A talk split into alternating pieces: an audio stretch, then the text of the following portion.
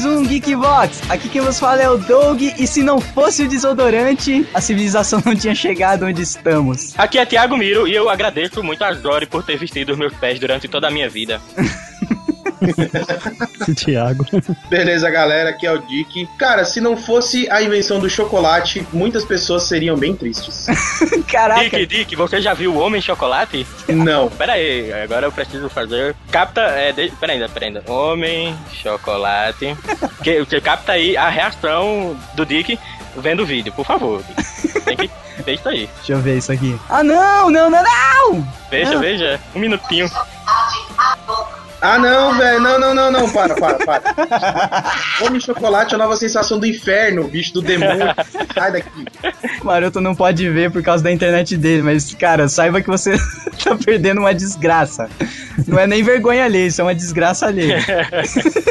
Fala galera, aqui é o Rodrigo Maroto e a maior invenção da humanidade é a mentira. Olha aí, caraca. Sem ela, não estaríamos aqui. É, é, de se pensar, hein, cara. Pensa nisso, cara. O que tem de civilização inteira baseada na mentira não, não tá no mapa. Civilização, religião. É, exatamente. Gente que nasceu na base do, do carnaval. Relacionamento. Foda. Muito bem, geeks! Estamos aqui reunidos para falar de pequenas invenções, entre aspas, que, cara, sem elas não conseguiríamos viver. E às vezes elas estão presentes na nossa vida e a gente nem percebe, né, cara? Se prepara, porque hoje a gente vai explodir a sua cabeça logo depois do feedback com invenções que fizeram a sua vida melhor. Ou não, o chocolate é uma prova disso. cara. Você nunca mais vai comer chocolate da mesma forma.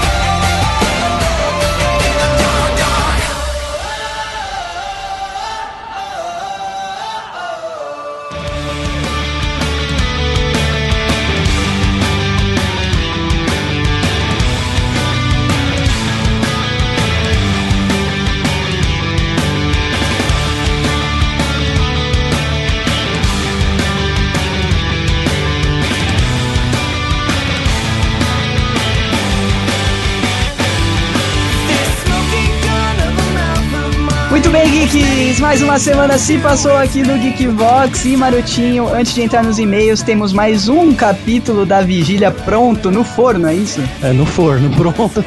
pronto não tá muito pronto, mas está no forno e deve sair hoje ou no máximo amanhã. Muito bom, então fiquem espertos. A história está correndo, a história está andando e fiquem atentos para mandar as suas versões dos próximos capítulos e continuar acompanhando esse conto coletivo do Geekvox. É isso aí, o e-mail para enviar a sua versão é colabore@geekvox.com.br. Muito bom, vai estar o link no post. Se você gosta de escrever, não deixe de dar a sua contribuição para a vigília. Se você não escreve com VC, PPM e xoxô, qualquer coisa. Se você curte literatura de verdade, quer, quer dar uma contribuição e mostrar o seu talento, é nós. Por que não ficar famoso, né, Doug?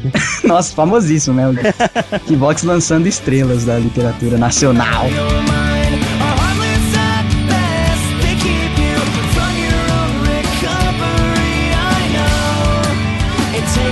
Marotinho, lembrando aos geeks que estamos nas redes sociais mais badaladas das interwebs, começando pelo Facebook, barra Geekvox. Que bom que você falou as mais badaladas, porque não vão nos achar no Orkut.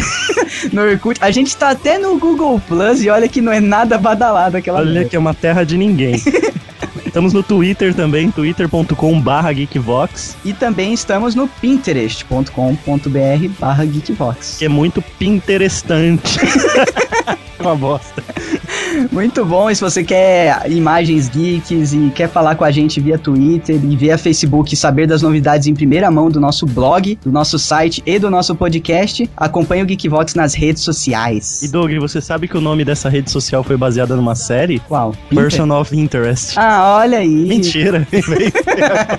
mas se você pegar Person of Interest, vira um Pinterest. É, pensei que era um relista, mas então foi um xiste jocoso, sei lá. Foi, foi for Chan. Eu tentei inventar agora e não, não rolou.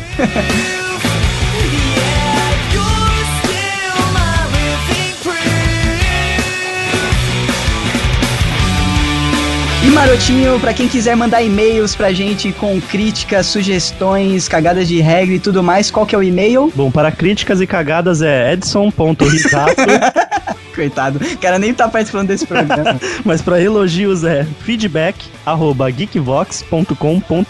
Muito bom, não deixe de acompanhar a gente, mandar o seu feedback e favoritar a gente lá no iTunes, dar cinco estrelinhas, deixar o seu comentário, que ajuda a gente bastante lá no feed do iTunes pra mais gente conhecer o Geekvox, certo? Corretamente. Muito bom, agora vamos para os e-mails.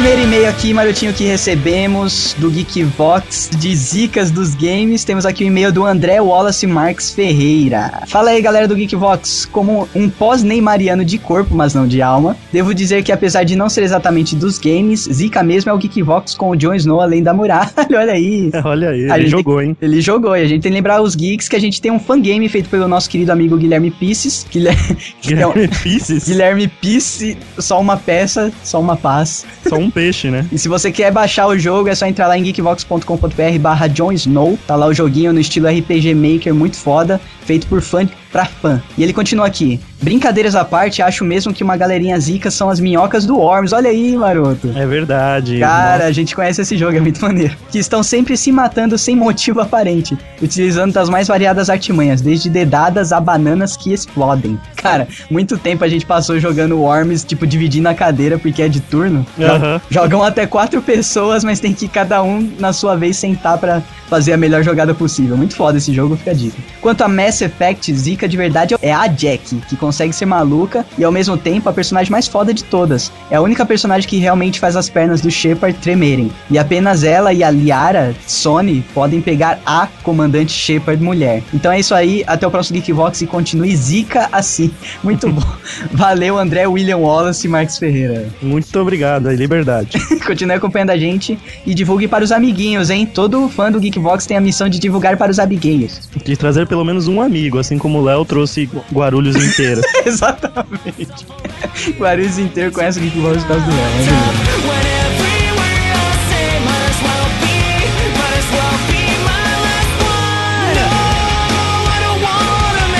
Próximo feedback aqui, Doug, é do nosso querido Galdério, Cristiano Lima. Olha aí, o nosso Galdério. Ninguém tem um feedbacker tão é, pontual quanto o Cristiano Lima, né? Até nisso o Geekvox é foda. Olha aí. Saudações aos geeks mais zica da podosfera. Aqui quem vos escreve é o seu feedbacker mais bunda mal, Cristiano Lima. Ele é o feedbacker B10, né? É, ele é o Beres. Cara, se superaram mais uma vez. Esse foi sem dúvida o programa mais zica que vocês já fizeram. É, mesmo porque é o único Zica. o pessoal tava inspirado e me fizeram dar um ataque de riso barra tosse no ônibus pro trabalho essa manhã. Olha aí, missão cumprida. Eu só senti falta de um grande Beres na lista, o Tarzan de camisa verde, ou assim eu o chamava, que era o personagem do jogo Pitfall. O cara é zica, pois podem falar o que quiserem de Drake e Croft, nenhum deles pula na cabeça de três jacarés seguidos, agarra um cibó sobre um poço de areia movediça sem pisar no escorpião gigante, como ele. Realmente, né? Mesmo porque ninguém pensou num cenário tão maluco assim até hoje, né? do qual jacarés formam uma ponte pra É, você. Mas exatamente. realmente, concordo. Pitfall é Beres das antigas. Muito bom. Outra coisa que tenho de falar é que ninguém comentou que o Mario também sofre do mesmo mal do Leon no Resident 4. Pois um cara que sai por aí comendo cogumelos que deixam a sensação de ter o dobro da sua altura, sai por aí destruindo tudo que vê pela frente e tenta freneticamente encontrar a princesa que foi, entre aspas, agarrada pelo grandalhão que ele só vence tendo experimentado doses maciças de alucinógenos por uma dúzia de mundos. Bom, Mundos. Bom, deu pra sacar onde quero chegar. Sim, agora faz sentido um cara com roupa de guaxinim voar por aí, né não? O Mario é o, o personagem mais dorgado que existe, né, cara, dos games. Realmente. Cara, ele é, ele faz uso. Abraços e até. E ele manda um PlayStation aqui. Eu apoio um podcast nostálgico de Dick, Nani e Zonato, onde termos como tinha enduro no Flipper não seriam levados na maldade. Cara, não- a gente levou na maldade quando falou isso? Não, a gente tava brincando com os tios. Ah, mas pô, enduro, né? Tinha duro no Flipper. e essa aqui é mais legal ainda. Quanto pagavam numa ficha? Faria todo sentido. É Exatamente, verdade. cara. Vamos tentar agendar, né? Vamos ver. Vai chamar Geekvox no Asilo, o nome dele. Geek Asylum, não tem Batman Arkham Asylum? Vai ser Geekvox Asylum. Muito obrigado, Cristiano, pelo seu e-mail, Galdério Feedback.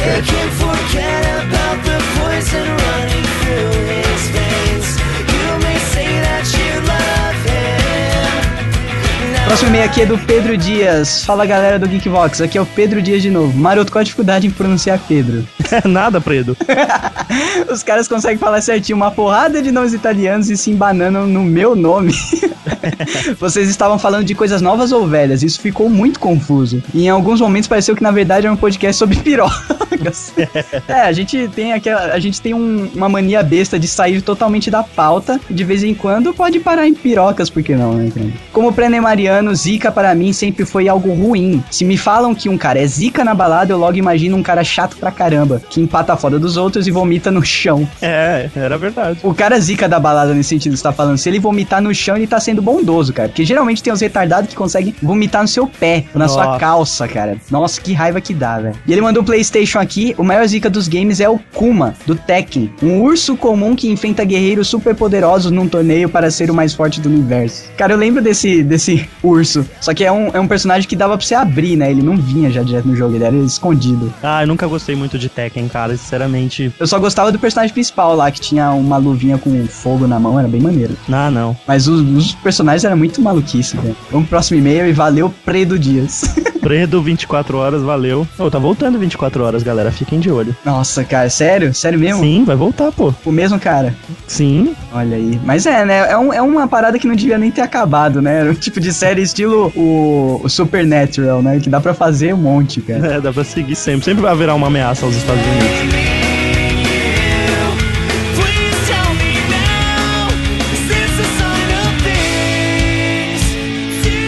Próximo e-mail é do Luiz Felipe Duarte, de 17 anos, Goiânia, Goiás. Muito Olha aí. bom. E é feedbacker novo, Marotinho. É um novo feedbacker. E se ele torce pro Goiás, ele é campeão estadual hoje. Meus parabéns ou não, caso Ou não, não, seja. se ele for do Atlético Goianiense, ele perdeu.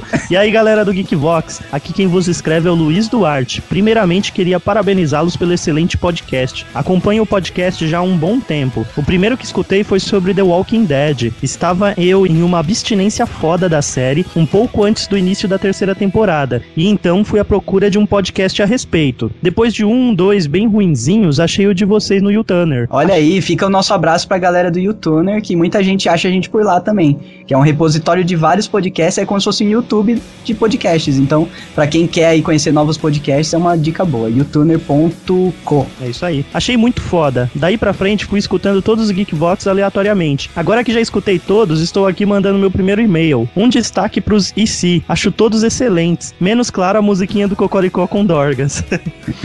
Fiquei uns dois dias com ela na cabeça. Foi uma tortura. Fora isso, acho muito bom e penso sempre em vários. Olha aí, Maroto, em breve a gente tem que fazer um novo IC, né? A galera tá ficando saudade já. Já, já tá na porta quase.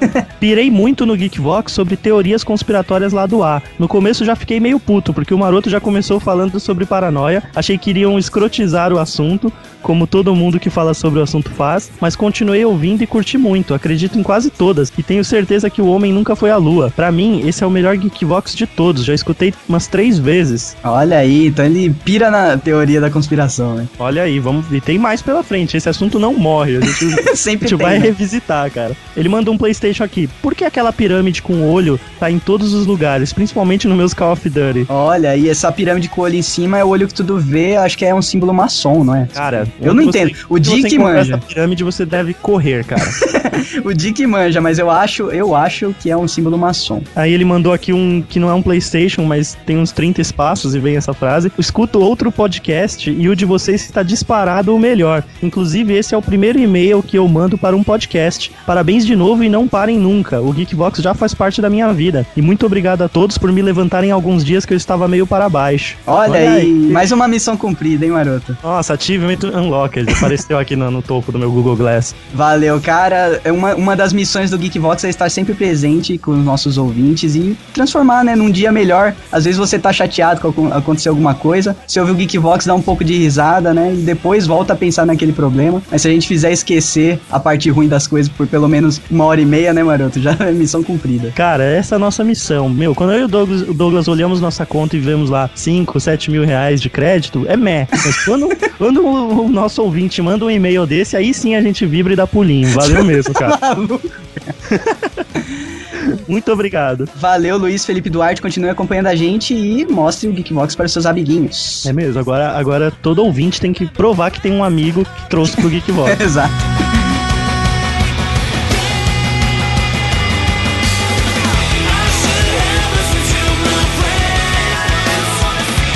Próximo e-mail aqui é do William Luchtenberg. Queria ter tempo para escrever um feedback melhor, mas minhas aulas de geometria analítica não estão me deixando em paz. Então esse feed vai ser bem sucinto do jeito que o Doug gosta. Olha aí. que- Olha aí. Que beleza.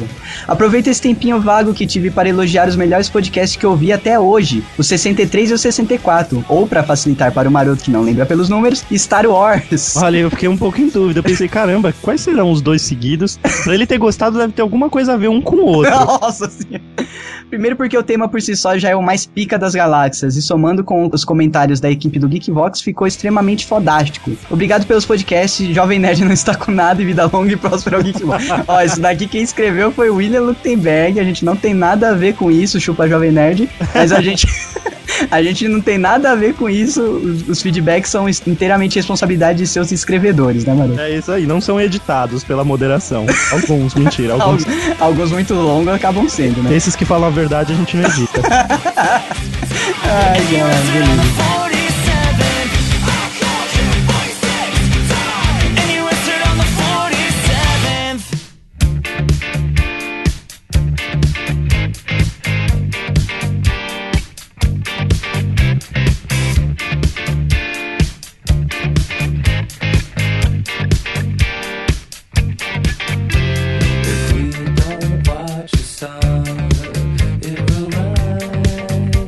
Quero começar aqui com uma das coisas que sem ela não existiria podcast, vários podcasts aí, cara. O plágio.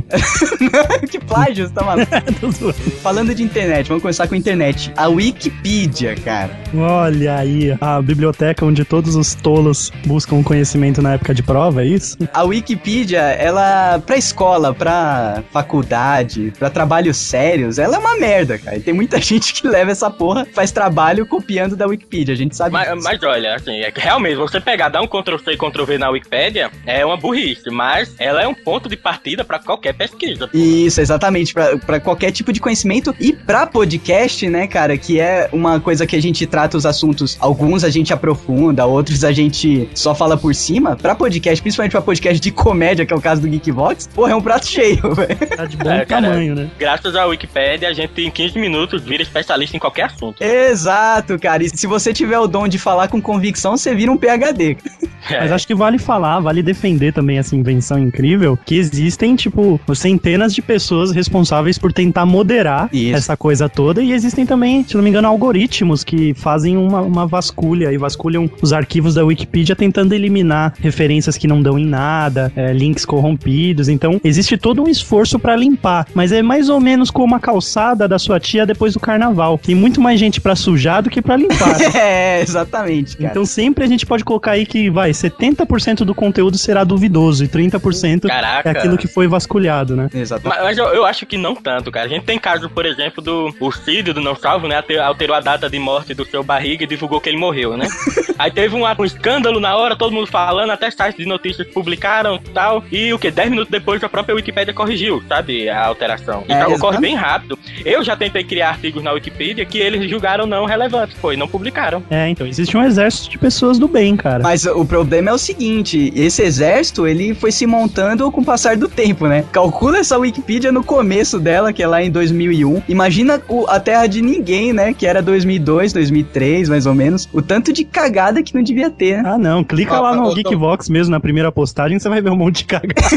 Exatamente. Mas eu, eu lembro da Wikipedia nas antigas e não era tão bagunçado assim. Até É, porque tinha- nem todo mundo tinha acesso pra postagem, né, Dick? Tinha É, mais não, Ele era colaborativo, mas os colaboradores não eram tipo qualquer um colabora, entendeu? Quase rolava um Tinha- Enem antes de você entrar. Ah, que é o ideal. Não, é que tinha. Ah, como tinham poucos artigos, né? E a base crescia pouco, então a moderação era mais rígida. Então não ia pro ar até moderar. Não era tipo, vai pro ar e se alguém vê que tá cagado, arruma, entendeu? Eles moderavam antes e aí ia pro ar. Agora que o negócio tá numa, numa loucura, né? Porque o volume de, de coisa que é criada na internet atualmente é fora do comum, cara. Velho, se você digitar tipo cocô, wiki no Google, aparece o artigo da Wikipedia sobre cocô. Posso até dizer que 40% do que você procura no Google, o, a- o top de relevância vai ser a Wikipedia, cara. Muita coisa assim, de pergunta mais é, acadêmica, de é, buscas mesmo, de coisas mais acadêmicas, sempre a relevância é maior na Wikipedia. Mas isso tem um porém, né? O Wikipedia, ele tem PageRank 9, então basicamente, como lá tem artigos falando sobre tudo, então os resultados deles vão aparecer primeiros mesmo. É,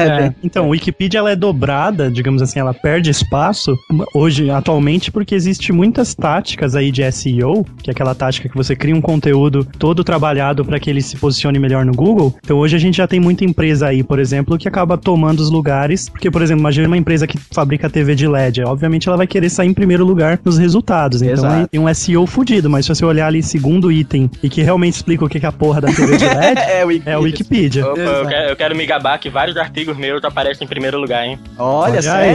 aí. Então, você, Quais são as temáticas? você é um colaborador assíduo da Wikipedia, então?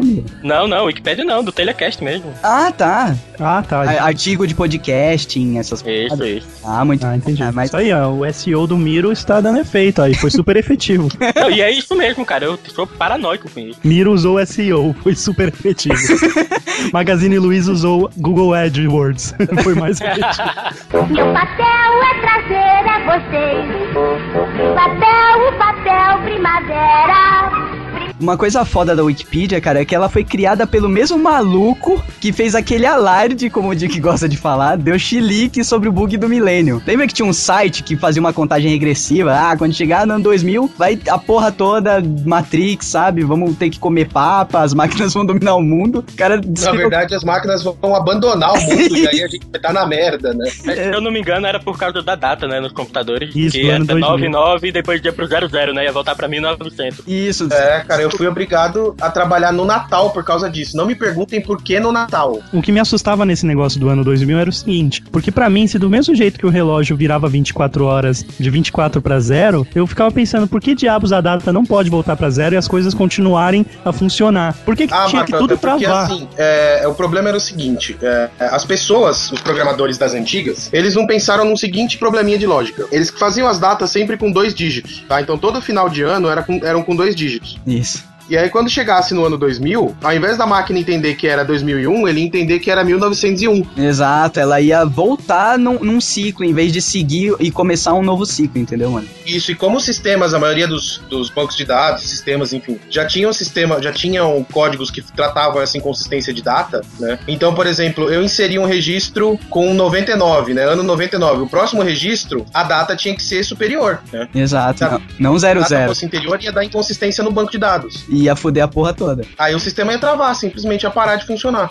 Exato. Como aconteceu com o teste que eles fizeram em várias aplicações. Só que assim, a galera lardeou que isso ia acontecer muito tempo antes. Deu tempo do pessoal dar uma corrida. Deu. Esse negócio do bug do milênio, assim, eu lembro de começar a ouvir falar disso, porque eu comecei a trabalhar bem forte mesmo, bem nessa época, né? Mas eu já tava ouvindo antes. O tipo, Dick, o Dick vendo no jornal, né? Procura-se pessoa de TI para tratar do bug do milênio, né? É, vou Fácil, mano? Era o diferencial, tratar bug do milênio é sem tratar diferencial. bug do milênio, né? E o, o Ai. grande problema é que, assim, eu comecei a trabalhar forte nessa época lá na HP, né? Por isso que o povo era meio retardado, por isso que eu acabei, acabei trabalhando no Natal. Mas o pessoal já vinha de uns 5 anos pra trás é, resolvendo isso. Tanto que quando saiu o Windows 95, não sei se vocês lembram que existia o lembro. Windows 95, né? Sim, eu usei. Sim, eu comecei no 98. Então, o Windows 95, que foi lançado em 95, mas programado provavelmente em 92, Olha aí. já veio com sem problema do bug do milênio. Então a galera já tava há uns 10 anos, mais ou menos, com isso na cabeça. E foi exatamente esse o que o cara não. Que esse filósofo, o Larry Sanger, ele não previu, né, cara? Que o pessoal de TI já tava ligado nisso. Ele, ele fez esse site, né? E depois, logo que passou o ano 2000, tipo, não teve nenhum dano gravíssimo pra, so- pra sociedade mundial, sabe? Daí ficou aquele marasmo e um cara entrou, é, fez a cabeça dele de criar esse, esse, esse site pra conhecimento compartilhado, né? Esse grande repositório mundial. É tipo, bom, já que o mundo não acabou, vamos salvar o conhecimento do mundo. Isso, Na exatamente. verdade, na minha versão da história, isso foi uma aposta. Ele apostou com um maluco. O cara falou: e se não vier o, o bug do milênio, o que, que você faz? Aí o cara falou: você quer saber o que eu faço? Eu escrevo na internet todo o conhecimento da raça humana, cara. Olha aí. Aí É ele teve que muito se virar. seguro, né? É, super local. Mas, cara, e no começo não era nem Wikipedia, era Nupedia. Não sei porquê desse nome Por Nupedia. causa de New. NU, cara. É, então, New. É. É, um- é uma gíria pra New. Ah, não sabia não. Ah, beleza. Show de bola. Mas Mas, eu acho que assim, Ou você achou a que o gente New Metal era metal pelado? é Porra. naked metal. Meu papel é trazer a vocês papel, o papel primavera. Cara, eu tenho uma sugestão aqui pro programa de que é uma invenção da década de 60 e que, na meu ver, mudou a vida do brasileiro, mudou a vida de quem mora em prédio e, e dá muito lucro pro inventor, principalmente no exterior, que são as sandálias havaianas. olha aí. O problema da- das Havaianas é que ela só começou a dar lucro quando reformularam a publicidade dela, né? Pera aí, eu pensei que você ia falar do elevador. o elevador. Falou que foi inventado, sei lá, em 60 Não, e que é cara. muito útil pra quem mora em prédio. É útil pra quem mora em prédio, porque eu já morei em prédio em que a vizinha de cima teimava em usar sandália com solado de madeira. É, Ah, entendi. É, ou então, cara, salto com, com piso de madeira. Salto velho. agulha no piso de madeira. É, porque Porra. antigamente o pessoal andava todo produzido. Sabe aquelas novelas de época que a pessoa não, É. não fica à vontade um minuto do dia, cara? Dá um transtorno aquilo, eu não aguento. A pessoa acorda, ela vai, se produz toda e passa o dia inteiro com aqueles bufantes, sabe? Ou de terno. Nossa, cara, Cara, eu, que eu, inferno. eu uso salto em casa. É o quê? O maroto sai, sai na rua de, de Havaiana e anda de salto em casa. É, porque ninguém tá vendo, entendeu? Ele pode. Pega o da mãe dele, né? Ele é Rodrigo durante o dia e Rogéria quando chega em casa, né? que nome feio, Doug. É, então, nome de traveco, cara. Mas as Havaianas é o que o Doug falou mesmo. Houve uma reformulação foda. Antigamente, a Havaianas era visto como um chinelo de pobre e pedreiro. tá Sim, porque, porra, é, é um bife de borracha com duas tiras, com duas tiras, né? Exatamente, era, era coisa de dois reais você comprava uma Havaiana, né, cara? E o que que aconteceu? Não sei qual. Você lembra qual agência, Maroto, que pegou a Havaiana? Acho que foi a DM9, Foi a do Almap. Preto, não foi? Não, não, não. Foi a Almap, eu acho, cara. A Almap que, tipo, é, trouxe a Havaiana pro, pro ramo da moda, cara. Eles, como, eles começaram, reformularam, né, o design, a qualidade do produto e começaram a, a forçar até conseguir entrar nos desfiles. Daí que começou aquela maluquice da gente ver o pessoal com aquelas roupas toda trabalhada e desfilando de Havaiana, sabe? Não fazia sentido nenhum. É, aqui no artigo que eu tô lendo, da Wikipédia, agora, agora a gente tá com a Val pra ir até o final do programa, né? não tem, não tem exatamente a agência em que foi feito isso, mas fala que desde o início da década de 90, quando o Didi, né, os, dos Trapalhões, começou a fazer a propaganda das Havaianas, depois teve Luiz Fernando Guimarães, teve vários artistas Não, mas globais teve, fazendo. teve antes, cara. Na verdade, a- essa Sim. campanha que mudou a Havaianas, ela começou com o slogan As Legítimas, Isso. que é de 1967, com Chico Anísio como garoto propaganda. Nossa Então, senhora. pensa no Chico Anísio pegável falando As Legítimas. É, foi um trabalho de longuíssimo prazo, cara, porque era uma coisa que, cara, não sei, é tipo tirar da cabeça das pessoas que torcedor corintiano é, é, Ladrão. é bandido, tá ligado?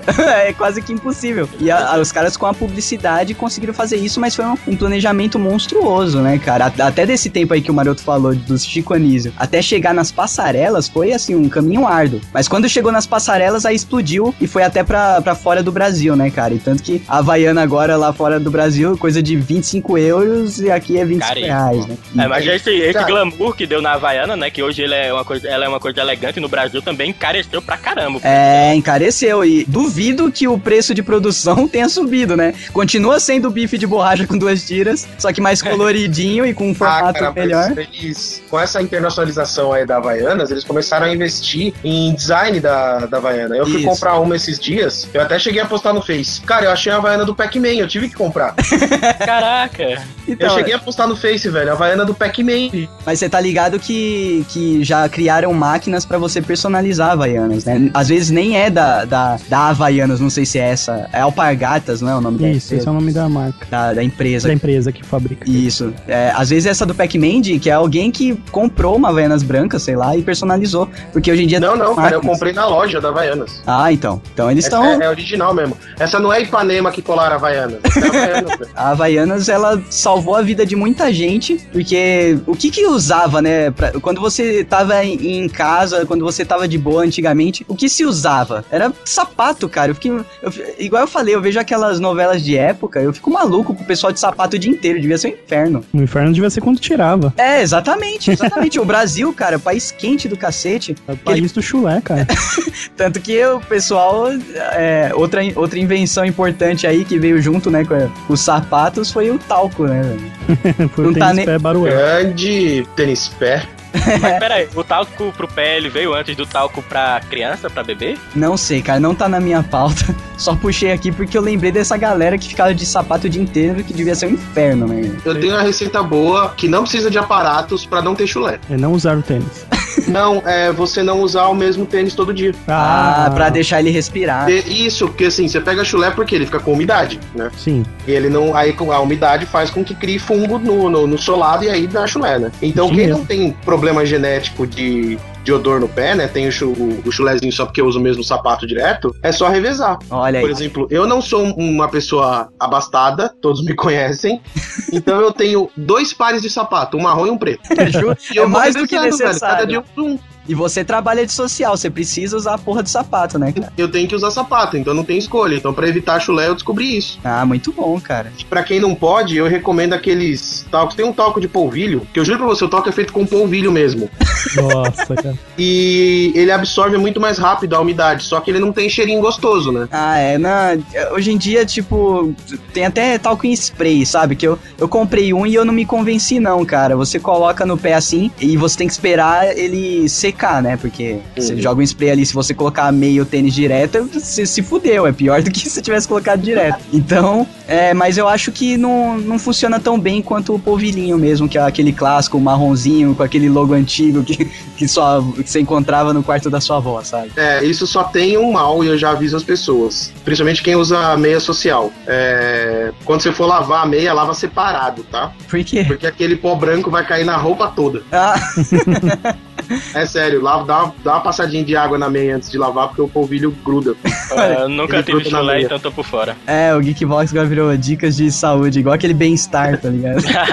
Agora vamos aprender a fazer um suco super especial. Meu papel é trazer a vocês. Papel, o papel primavera. A minha invenção escolhida é uma invenção que revolucionou os botecos. Fez com Porta-copo? que... Não. Fez com que todo boteco se tornasse um lugar divertido, toda aula de contabilidade se tornasse um lugar divertido. Porra, o isopor de guardar cerveja. Aula de contabilidade com isopor deve ser um inferno, né? Nossa, você vai aprender a fazer muita contabilidade com isopor. Eu estou falando do baralho. Ah, Ah, olha aí. O baralho que proporcionou aquele joguinho de truco marotinho que todo mundo gosta. Aquele carteado.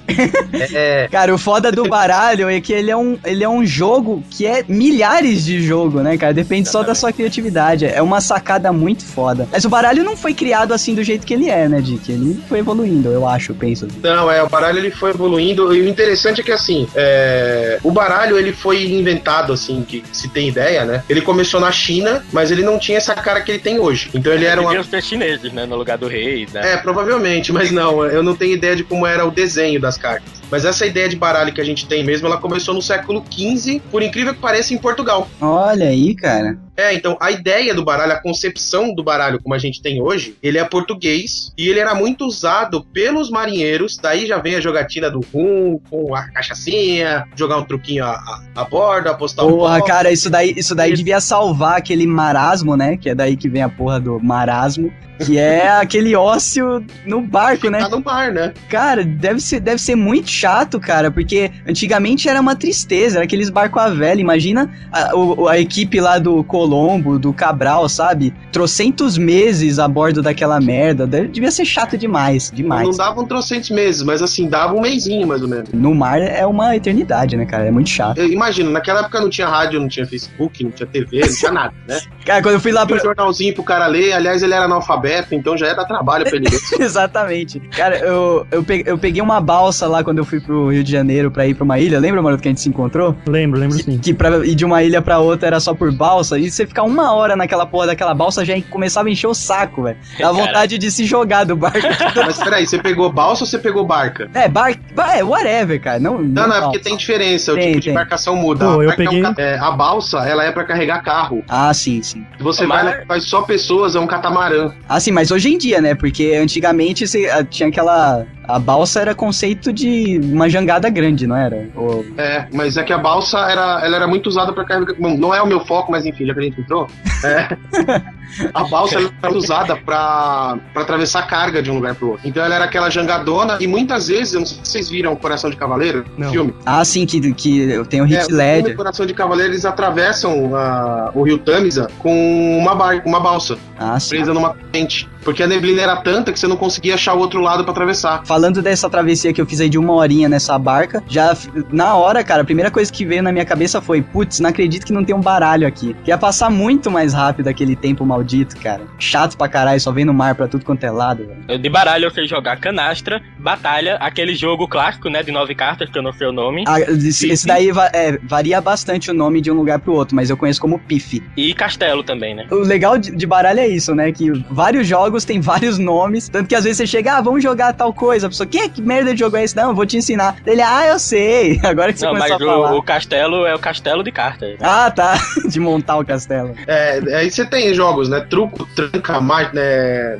Blackjack, poker, né? Ah, o poker que é o que mais é o popularizou. jogo mais popular, né? O poker e o blackjack, famoso 21, Isso. E as ciganas, né? populares. Oi? cigana, E velho. tem as ciganas que usam baralho pra ler o seu futuro. Ah, é. É, então, eu, eu também fui adepto disso um tempo, lembra que eu falei? Mas Ah, pera aí, é, no cara. meu tempo se chamava tarô, né? Não baralho. Não, não, Não, mas com barulho. técnica de leitura de, de, baralho quirom- cigano. de Isso. cartomancia, não, com baralho comum. Dá- É, então, é, baralho comum. Cartomancia com baralho comum, eu usava isso aí. Olha esse dica. Caraca. é, o, Thiago, o Thiago não acompanha a gente desde sempre, O mas Dick, no programa 17, o Dick ele, ele falou das peripécias dele como pai Dick de Onogulele. ele Caraca. despirotou o lado, o lado oculto do Dick, cara. Ele já foi heavy user do ocultismo, Dick, cara. Ele já foi. Já, velho, já fui adepto dos pentagrama invertido, da Wicca, do... Mano, acho que eu só não fui judeu, o resto... Eu- E o pior é que ele tem, o que ele mais tem cara é de judeu e foi a única coisa que ele foi. O Dick só foi expulso da Wicca porque ele não aceitou ser pansexual. Nossa, cara. Na verdade, nem Maluco. toda a linha da Wicca é tão sensual assim, mano.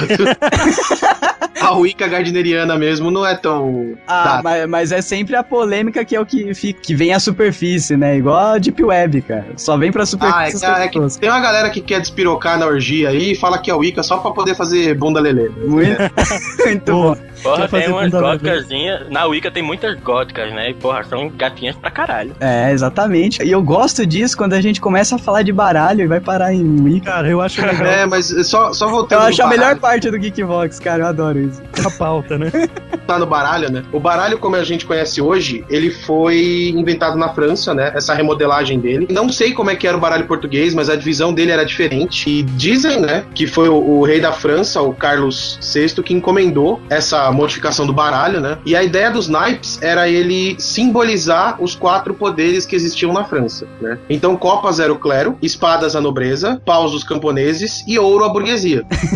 Os camponeses tomando pau, como sempre. É, Mas é, agora que, você, sempre tomando pau, né? agora que você falou, realmente faz sentido, né? E, e é a carta que vale menos, né? A carta que vale mais é a espada. E o clérigo ser, ser coraçãozinho? Por que É, será porque isso? a religião está no coração dele. Ah, olha aí, que bonito. Olha. E o ouro é o, o ouro é a riqueza, é o luxo, que é rico ri pra trás, e é isso. E você vê, né, como tudo começa bonito, né, e é distorcido. Muito bom. e tem mais uma informação importante aí, ó, um rei listen. Eu consegui achar quem são os reis, os valetes e as damas. Ah, que eles foram inspirados em personalidades reais, né? Não, não É, no então, geral. Não, não foi aleatório, tipo, ah, quem é o rei de copas? Ah, o rei de copas é o meu primo Vandes Creuso. não, né? Foi. Então, o rei de ouros era o Júlio César. Justo. né? O rei de espadas é o rei Davi, de Israel. O de copas, o Carlos Magno. E o rei de paus, Alexandre o Grande. Olha, pauso grande, ok. É, né? Não falo nada. Mente suja, eu vou cortar na edição. tá, ok. A pior é quando chegar a dama de paus também é foda. Não é a Roberta Close nem a Ro Rogério. Nem a Lady Gaga, né? Raquel, a esposa de Jacó. A dama de espadas é a deusa grega Atena. A dama de ouros é Raquel, esposa de Jacó. A dama de espadas é a deusa grega Atena, que eu acho justo. Dama de Copas é uma personagem da Bíblia católica chamada Judite, que eu não sei quem é. Talvez seja a Judite da Tim lá do Porta dos Fundos, né? Judite, Judite. E, e a Dama de Paus é a Elizabeth I da Inglaterra, que é a Elizabeth a Virgem, que morreu sem marido, talvez por ser Dama de Paus. Eita porra, caralho. Aí o, o Valete de Ouros é Heitor, o príncipe de Troia. Heitor! O, o Valete, ele não é tipo um serviçal do rei, não? Não, o Valete é como se fosse um príncipe, ele é um que do rei. Ah, sim, ele é o Robin do Batman. É, por aí, por aí. Aí o valete de espadas é Rogier, o primo de Carlos Magno. Sim, o nome é Rogier, né? Lindo. que belo Que, nome. que Que fofura. belo exemplar de, de masculinidade nesse cidadão. O de espadas chama Rogier. O valete de copas é Larrier. Amei. Só melhorando, né? É, ele, é, ele era Etinier de Vinolé, que eu não sei que porra é isso, nem onde é que fica. E o valete de paus é o Sir Lancelot, da Talpa Ah. Redonda. aí ficou Olha. responsa aí. É aí, é aí. Aí salvou os valete. É, e aí Posso você era o único tem, que trabalhava. e você tem a maior carta que é o Coringa, né? A carta de maior valor no baralho todo. Que é o bobo da corte. que é o bobo da corte exatamente porque o bobo da corte ele podia é, fingir ser qualquer nobre pra poder fazer graça. Olha aí. Olha, por isso. Ele podia fazer stand-up de imitações. Meu papel é trazer a vocês o papel, o papel primavera. Então a primeira invenção aqui que eu quero trazer a público é a invenção do papel higiênico. Ah, Olha, cara. Porra. Quando você para pra pensar e tenta imaginar o mundo sem essa invenção e não consegue, é que você acertou. cara, o que que tinha antes do papel higiênico? O que? As três conchinhas? O que que era? Cara, Folha, né? Folha. Você plantava no banheiro, né? Ah, não, velho. tinha uma tecido, palmeira tipo do lado. Primeiro que não era nem latrina, né? Que eu acho que a partir do momento que criaram a privada e o banheiro decente, acho que já tinha papel higiênico. Olharam e falaram, bom, precisamos de algo no nível, né? É, tipo, Porque essa bunda cagada não o, o banheiro todo limpinho, brilhando, com azulejo, água encanada e uma palmeira do lado plantado. Que nada, rapaz. Já existia jornal nessa época. ah, é, né? E você ficava com a bunda cheia de tinta, né? Ó, Substituir a merda eu- por uma tinta. coisa, uma coisa eu falo. Quem viveu nos anos 80 conhece o papel primavera.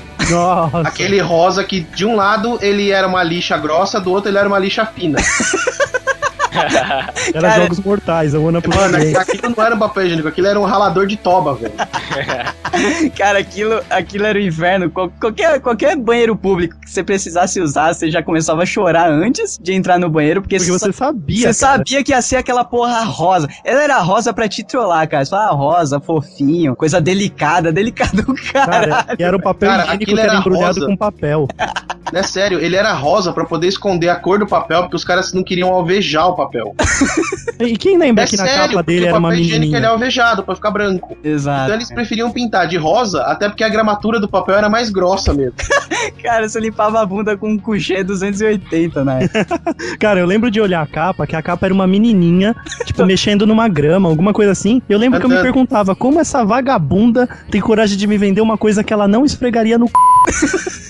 E cantando ainda, meu papel é trazer pra vocês o papel, o papel primavera. Ah, isso daí é o jingle da campanha? É, primavera é super macio, olha a mentira. Nossa. Primavera é o papel É que tinha um asterisco. Filha da puta. Tinha um Aste- asterisco, comparado a cascalho, a vidro quebrado. A O vida papel lascada, primavera é mais macio do que casca de joá.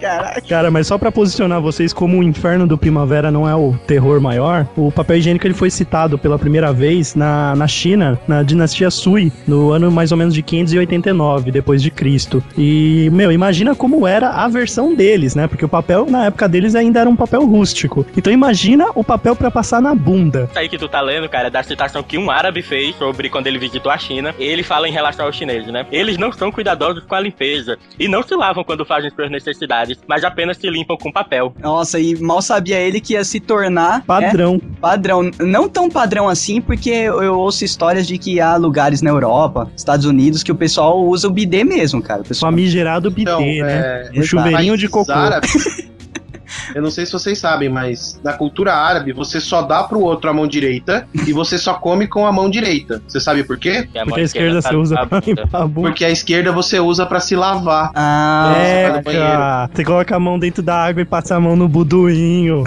Não, não, não. Se lavar Geral. devidamente, com bidê, com não você, não. você não pega a água da bosta e passa na bunda de novo. Mas, mas pera, tem que se esclarecer que o bidê não é tipo, você termina o cocô, levanta e senta no outro. Você usa o papel pra dar aquela aliviada, né? Então, Não, não, mas é. Não, mas é em, países árabes é comum você fazer o swap direto. É, não, não, Thiago. Aqui no Brasil, o bidê foi popularizado dessa forma. Você dá uma, uma primeira mão ali de, de papel e depois termina o serviço Cara, do bidê. eu mas morei numa casa que tinha um bidê e eu não sabia Abandonado. pra que servia. Abandonado o bidê. Nunca ninguém me falou durante a minha infância pra que que servia. A única coisa que eu fazia era ligar aquela porra pra ver a água subindo assim, parecendo um chafariz. Só. Aquilo lá é muito útil pras mulheres, tal, se lavar, é época de menstruação. Cara. Ninguém usa aquilo, cara. É muito, é muito trabalho, né, cara? Você tem muito o que fazer depois que você caga, porque você já É, passou. é melhor tomar banho, né? É, não, você. você perdeu. É, eu concordo com o Miriam. Ah, já Eu ia correr com a, com a bunda pinga. Não, eu tenho dificuldade de fazer cocô na casa dos outros porque eu, eu sempre tomo banho depois. Olha Ah, aí. então. Não, então, mas isso daí é uma coisa que você planeja, né? Você fala, ó, eu vou segurar aqui e tal, Sim. vai ficar perto do. Vai ficar perto da hora de eu tomar banho, eu já aproveito o Até ensejo. vira aquele ritual gostoso, né? Tipo, Isso. ah, vou ali, vou pensar na vida um pouquinho, depois eu corro pro banheiro, pro box, né? Tomo aquele Mas, banho. é, Maroto, só tem um problema, porque assim, quem mora com mais gente em casa. Tá na merda. Tá Não, na- é, às tá vezes você faz na isso, né? merda Você, você dá uma barrigada, você dá aquela barrigada gostosa, aí você dá a descarga, liga o chuveiro, né? Aí a outra pessoa entra desesperada no banheiro. E cai pausa. morta, e cai morta asfixiada. Não, aí a pessoa fala, nossa, velho, que cheiro de merda lavada. É É tipo. sabonete, shampoo com bosta que tava apoiando lá no Ai, cara. céu, assim. É. É, não, velho. Aí tem a questão do tempo, né, Dick? Porque você leva um tempo pra cagar. Aí você ainda quer monopolizar o banheiro tomando um banho. Isso, A é. pessoa que tá lá fora com vontade de fazer xixi, ela, né, tem que mijar pro, pro alto e torcer, né?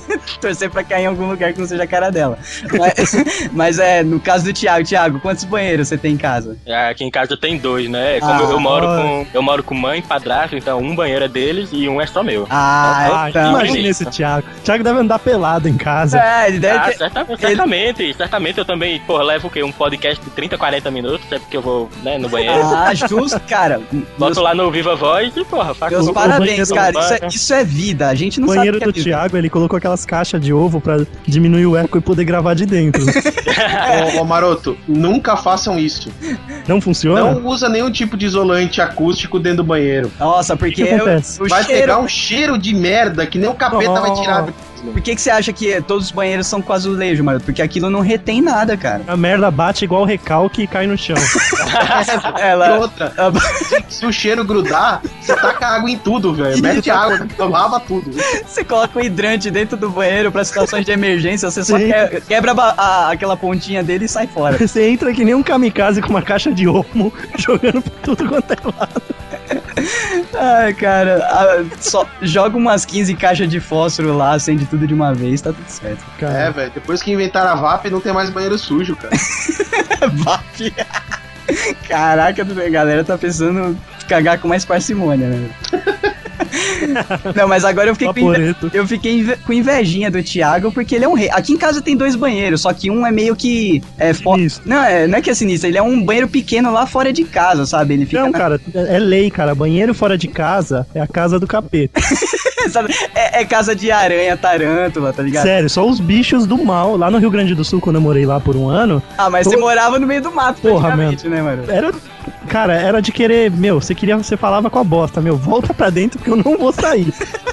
Você falava, velho, urina, evapora pelos meus poros, mas eu não vou sair pra mijar. Não, mas no Rio Grande do Sul não conta, mas. Cara, mas aranha é do tamanho de um prato de buffet. Não. Aqueles pratos de buffet que é feito pra caber tudo e mais um pouco. É, você podia usar como papel se você já fosse menino criado no mato, né? Essa aranha com uma Usa aranha como papel. Imagina, peluda, né? peludinha, ela tira todo ali. Ela já é marrom mesmo, ninguém vai perceber que eu usei aranha, né? É, nada, cara.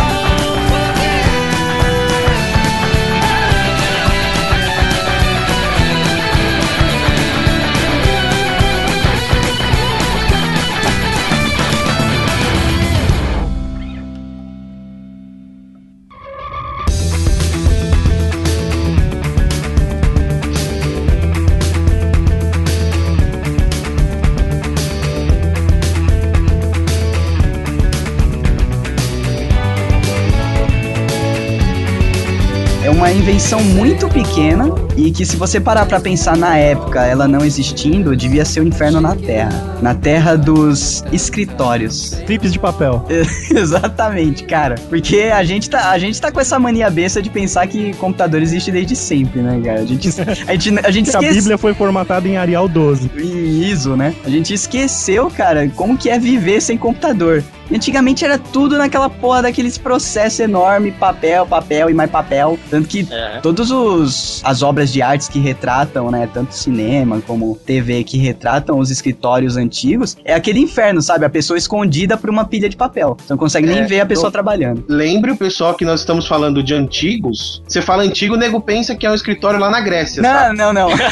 Então, é, Júlio César com a pilha de papel. ah, não, lá era papiro enrolado, cara, não tinha esse problema. Era pilhas e pilhas de papiro, né, cara? É, o que eu quero falar pro pessoal é que assim, os escritórios das antigas que a gente tá falando são nos anos 60, até o, dos anos 60 pra trás, tá? É, eu acho que estourou Eu acho que Tem até- tanto tempo assim. um pouco antes Não, até. até, Ô, eu diria um pouco até depois, cara. Lá quando eu trabalhava no, no Banco Real, cara, a gente usava computador, mas a gente imprimia uma caralhada de coisa que a mesa de todo mundo era atolada de papel. Isso em 2000 e todos. Não, mas eu tô falando quando não tinha ainda, mano. Não, beleza. Quando que explodiu a era dos escritórios assim, que é, o pessoal começou a levar contabilidade a sério, sabe? Eu acho que foi um pouco depois da Revolução Industrial. Antes tinha, mas eu acho que explodiu essa coisa dos centros econômicos e da necessidade de você ter um escritório pra tudo.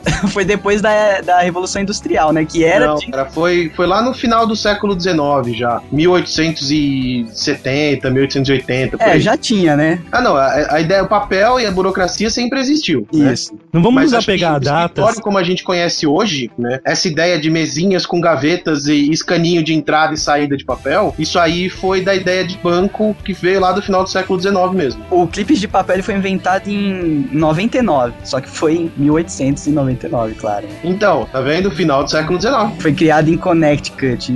Basicamente foi isso, né? Um cara sagaz que viu um problema ali e foi tentando, foi tentando até chegar no modelo de clips que é basicamente o que a gente usa até hoje, cara, assim, com pequenas modificações. Mas é o que a gente usa até hoje. E, cara, imagina sem computador, que tudo era papel, o adianto que não foi a vida dessas pessoas em um negócio tão pequeno, né? Vocês sabem que eu tinha uma, uma impressão errada quando eu era criança? Quando eu ouvia falar clipes de papel, eu esperava mesmo ver alguma coisa feita de papel, prendendo o papel. Nossa, cara, era um É, inseto. velho, é porque a criança ela não consegue abstrair, né? Ela, ela é meio concreta nesse sentido. Meio direto ao ponto. Ela né? leva tudo ao pé da letra. Um copo d'água. Cadê uma Cadê água o- flutuando? Que criança que não falou isso, né? amigo? Copo de água, o copo é de vidro com água dentro. Ai, tio, seu idiota. E o Clips logo depois, né, com a ajuda do MacGyver e de outros, outras pessoas astutas, também virou a- abridor de porta, né? Recapitula, galera. O MacGyver é citado pelo Doug como referência no Lockpick. Mas, cara, o MacGyver foi a pessoa que mais usou clips Exato. de forma sagaz na humanidade. Ele escondia naquele cabelo dele. Caraca, eu sou novo então, cara. MacGyver não é do meu tempo. Eu ouço muita gente falar, mas nunca assisti. Ah, cara, o MacGyver é o que fazia uma bomba com um chiclete e um clips, essa? tá ligado? Isso aí. Esse cara mesmo. Cara, pra É você ter porque uma só com ideia, clipes ele fazia um arco e flecha. cara, pra você ter uma ideia, isso não é mentira. Tem no episódio, acho que o primeiro ou segundo episódio do MacGyver, ele para um vazamento de ácido sulfúrico com chocolate. Como isso é possível? Mano, ele fez tipo um reboco de chocolate. Cara, você não para Bota água, o homem chocolate aí de novo. não, não. E no final ele virou pra tela e falou: Copenhagen, o melhor chocolate.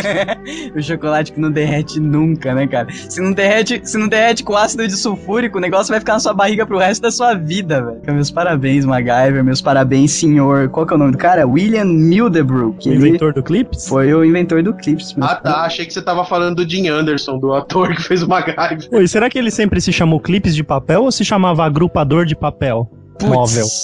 Nossa, Óbvio. em inglês ainda, né? Calcula esse, esse termo todo em inglês, que bonito que é. Mobile Groupiator of Paper.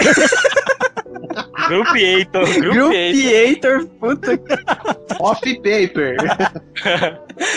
Quem nunca, quando na infância, ganhou uma caixinha com aqueles monte de clipes coloridos e ficou fazendo correntinha? É, fazer correntinha e usava, né, de pulseira, de... Pô, era um negócio que, tipo, você ia longe, tá ligado, com aquilo. É, era como se fosse Lego, né, cara? Era Só que só fazia linhas. Lego de pobre, né, cara? Primavera é super macio. Eu reuni algumas invenções simples, porém extremamente funcionais, né? Uma que seria extremamente útil, olhem. Um bolso transparente, pra você não ter que tirar o celular pra olhar. Cara, eu tinha visto isso aí, velho.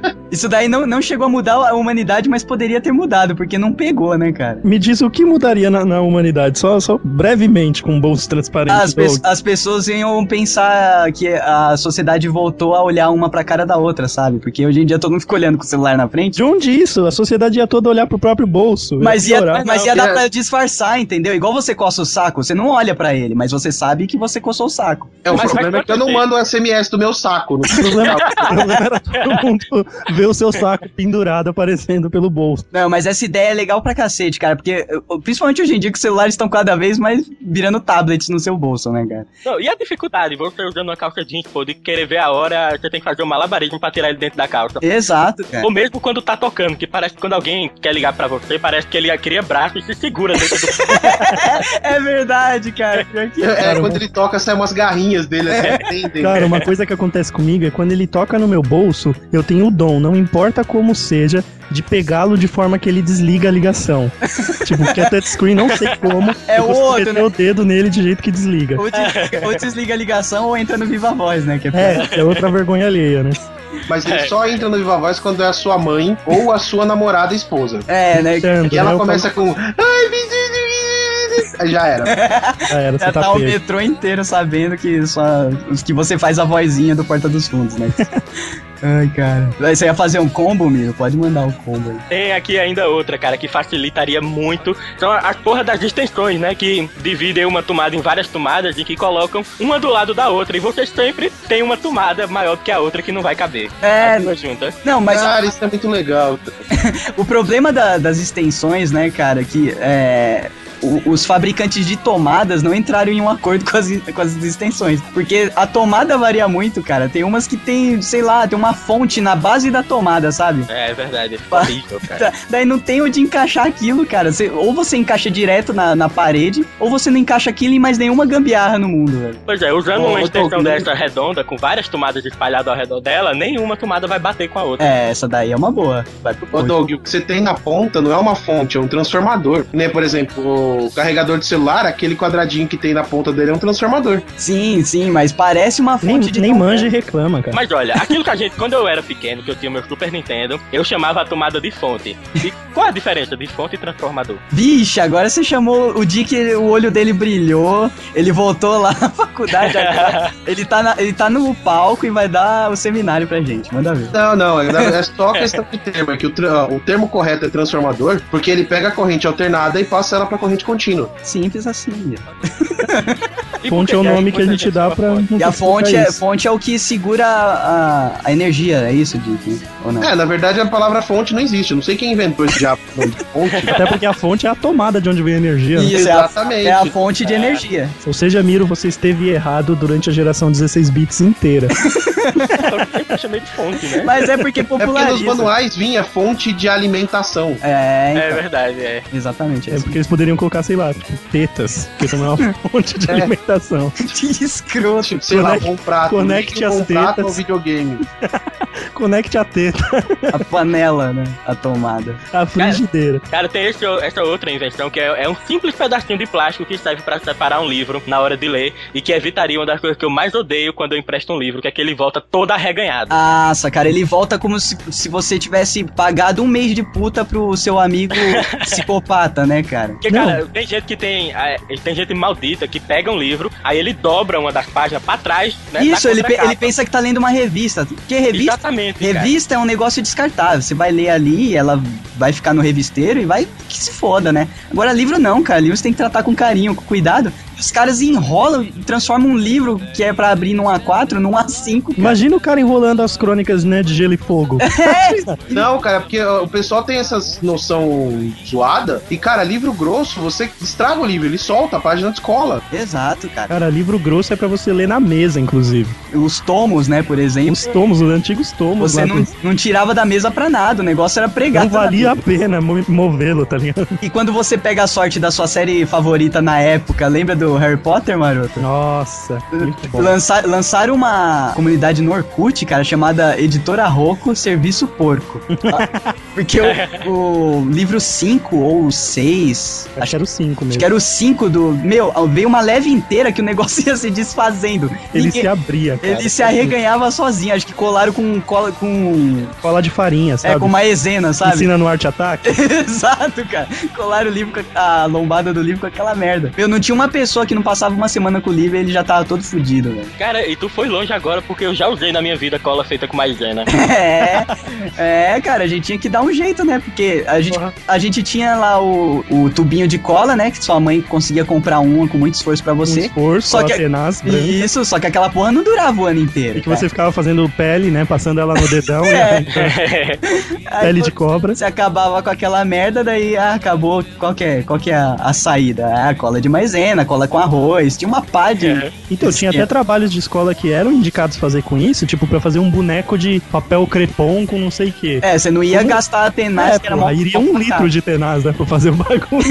Exato. Basta um boneco de papier machê. Voltamos ao valete. voltamos ao valete. Já dava a, receita, né? Na lousa, a professora colocava a receita da cola de maisena. E, Aí e aparece outra. as toufinho com, com bolo, tá ligado? As toufinhas é foda, e a música. E, e ainda no assunto cola. Alguém já conseguiu usar uma cola super bonder sem colar os dedos? Ah, Nossa. cara, é uma... Sem sentir que aquela foi sua última vez, né? Porque aí você acha que tá mandando bem, daqui a pouco você junta os dedos e percebe que tá colando. É. Aí você começa a dar adeus pra mobilidade. É, seu dedo vira um casco. dedo no outro não, mas deixar aquela bosta escorrer na mão. Ah, não, é uma merda, cara. Então, Padrão. a embalagem, ela ganhou um design melhor, né, cara, depois de um tempo. Mas os primeiros, né, quando o Super Bonder fez o nome dele, era com uma embalagem porca, que ela Era chegava... feito pra dar errado. Ela chegava a estourar, porque ela- a, a, a cola escorria ali, endurecia a porra do... Do alumínio, Do aí alumínio. cortava o alumínio no meio e começava a vazar pelo meio da condenada. Exatamente, era você transformado, sabe, sua pele virava E- de... Não, e o melhor, e eu, bom pobre que sempre fui, guardava o Super Bonder na geladeira. É, enroladinho. Pera aí, E pra arrancar ele? na geladeira. Não, é, geladeira é lugar de Super Bonder. Cara, mas tá escrito na, na, na cartela dele, guarde na geladeira, por que, que a gente Eu acho inventou que isso? tá, sei lá, mano. Não é ah, velho, a gente guardava pilha na geladeira, velho.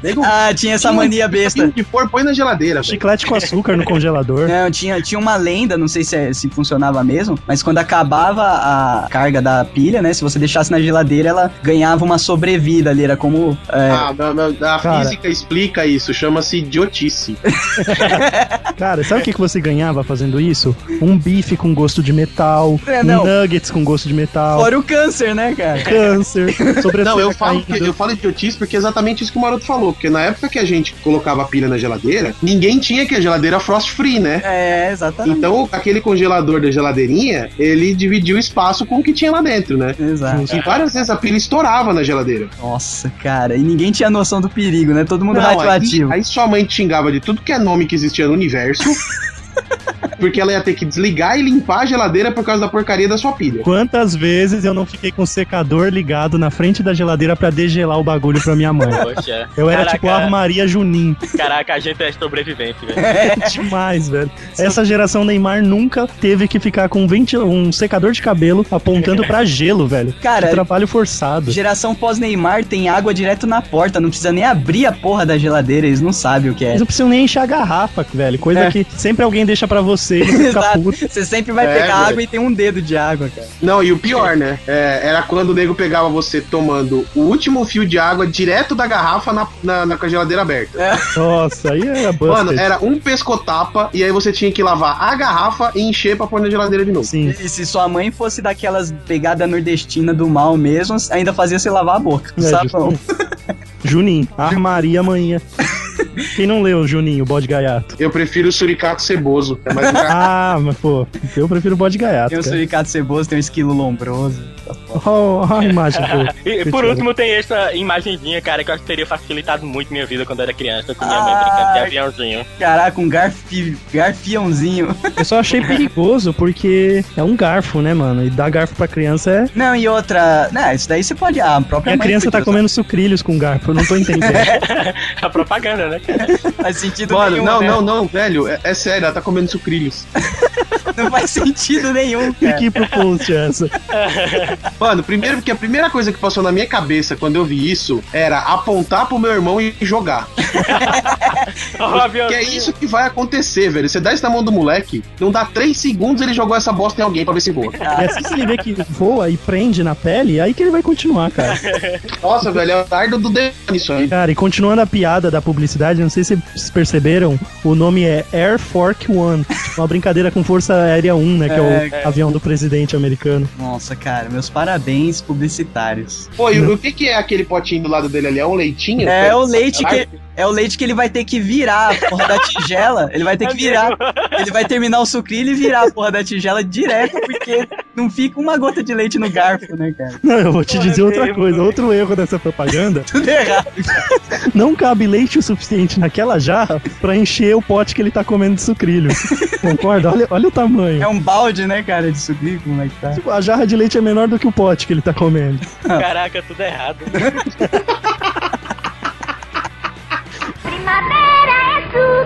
super macio. Eu vou pegar um outro assunto polêmico que vai render bastante. Que, cara, sem isso não existiria as piores aulas do mundo, que são as aulas de contabilidade e cálculo numérico. Não era o Não é baralho. o baralho. É o abaco. É, a gente tem que lembrar isso que o, o baralho começou a salvar, né? Ele é tão importante na sociedade moderna que ele tá salvando até as aulas de faculdade ultimamente. Né?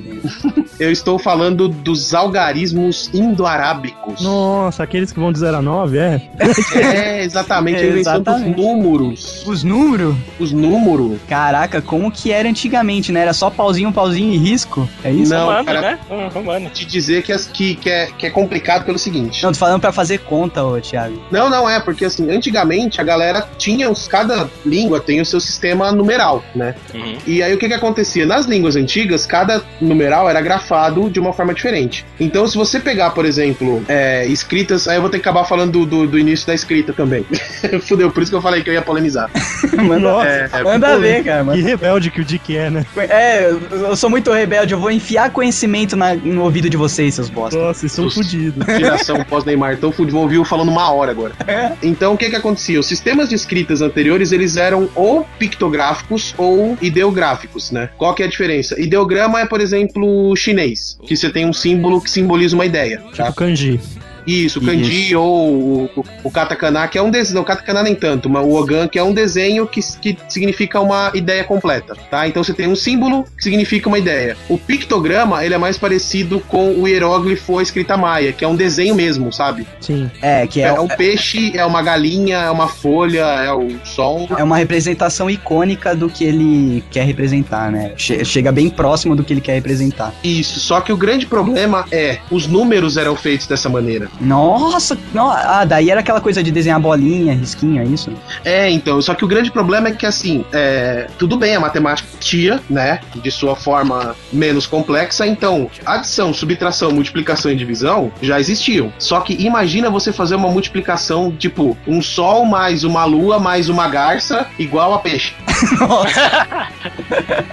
Entendeu? O negócio era complexo. E, e como a numeração não tinha um padrão estabelecido, então era mais difícil, porque quando você chegava, por exemplo, no 100, nos 200, aí a galera se cagava toda. Vou pegar um exemplo bem simples, pra vocês entenderem. Tenta fazer uma conta, por exemplo, uma divisão com numeral romano. Porra, X dividido por V.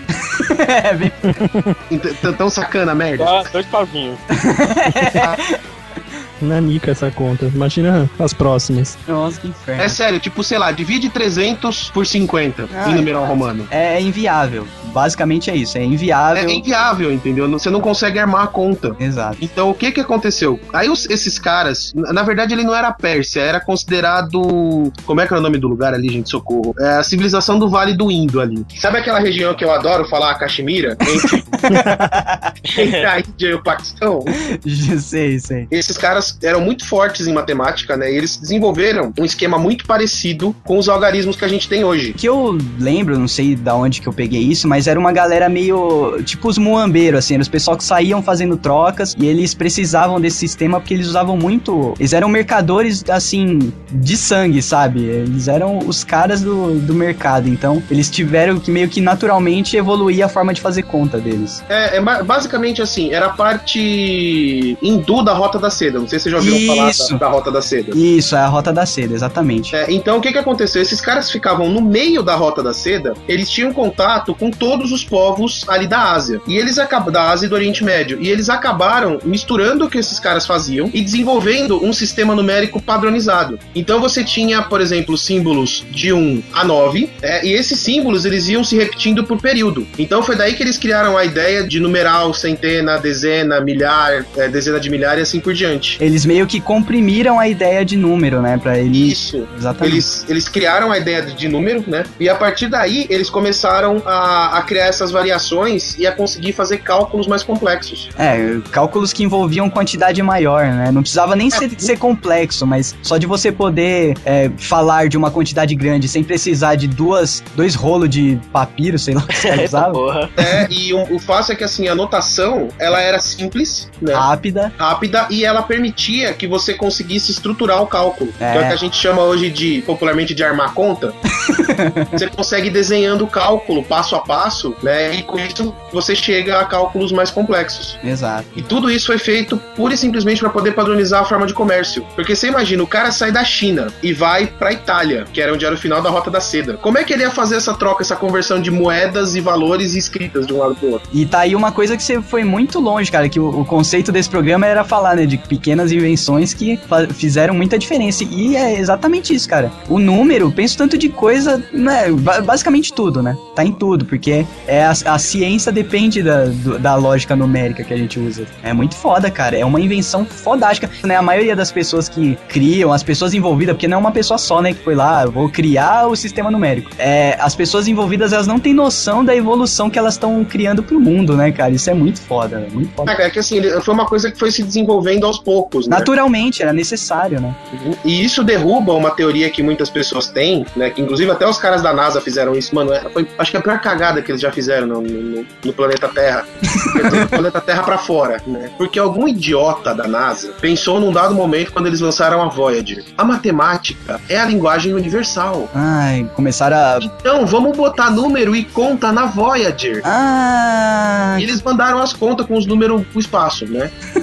Só cara, a matemática não é a linguagem universal. Tá longe de ser, cara, porque ela, ela foi criada a partir de, um, de uma necessidade cultural, velho. Não faz, Exatamente. não faz é uma sentido coisa nenhum. É inerente ao homem. Tipo, ah, meu Deus, eu nasci, aprendi a falar, aprendi a desenhar número.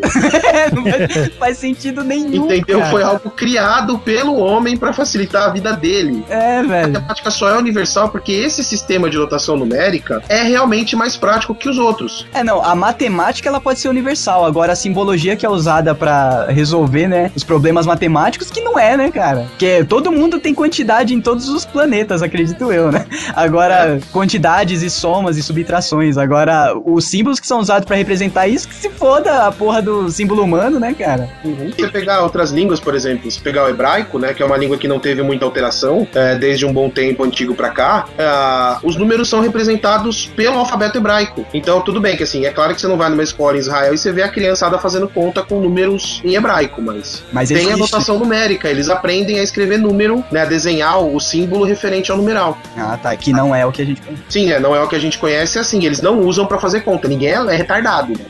Eu já li que o, o 9 ele é representado pelo numeral 9 por conta da quantidade de ângulos internos de- do número, né? Porque eles eram quadrados. Isso, exatamente. Isso, então, tem uma teoria, né? Inclusive eu vi isso, né? A fotinha na internet, achei bacana pra caramba. Que a representação do número, ela equivale ao número de ângulos que aquela figura tem. É, isso daí eu acho que nem é teoria, viu, Dick? Porque é uma coisa meio lógica, assim. E o É, zero? Então, zero era cortado, Thiago, o primeiro zero. Então era como um corte equivale a não existe, entendeu? Hum.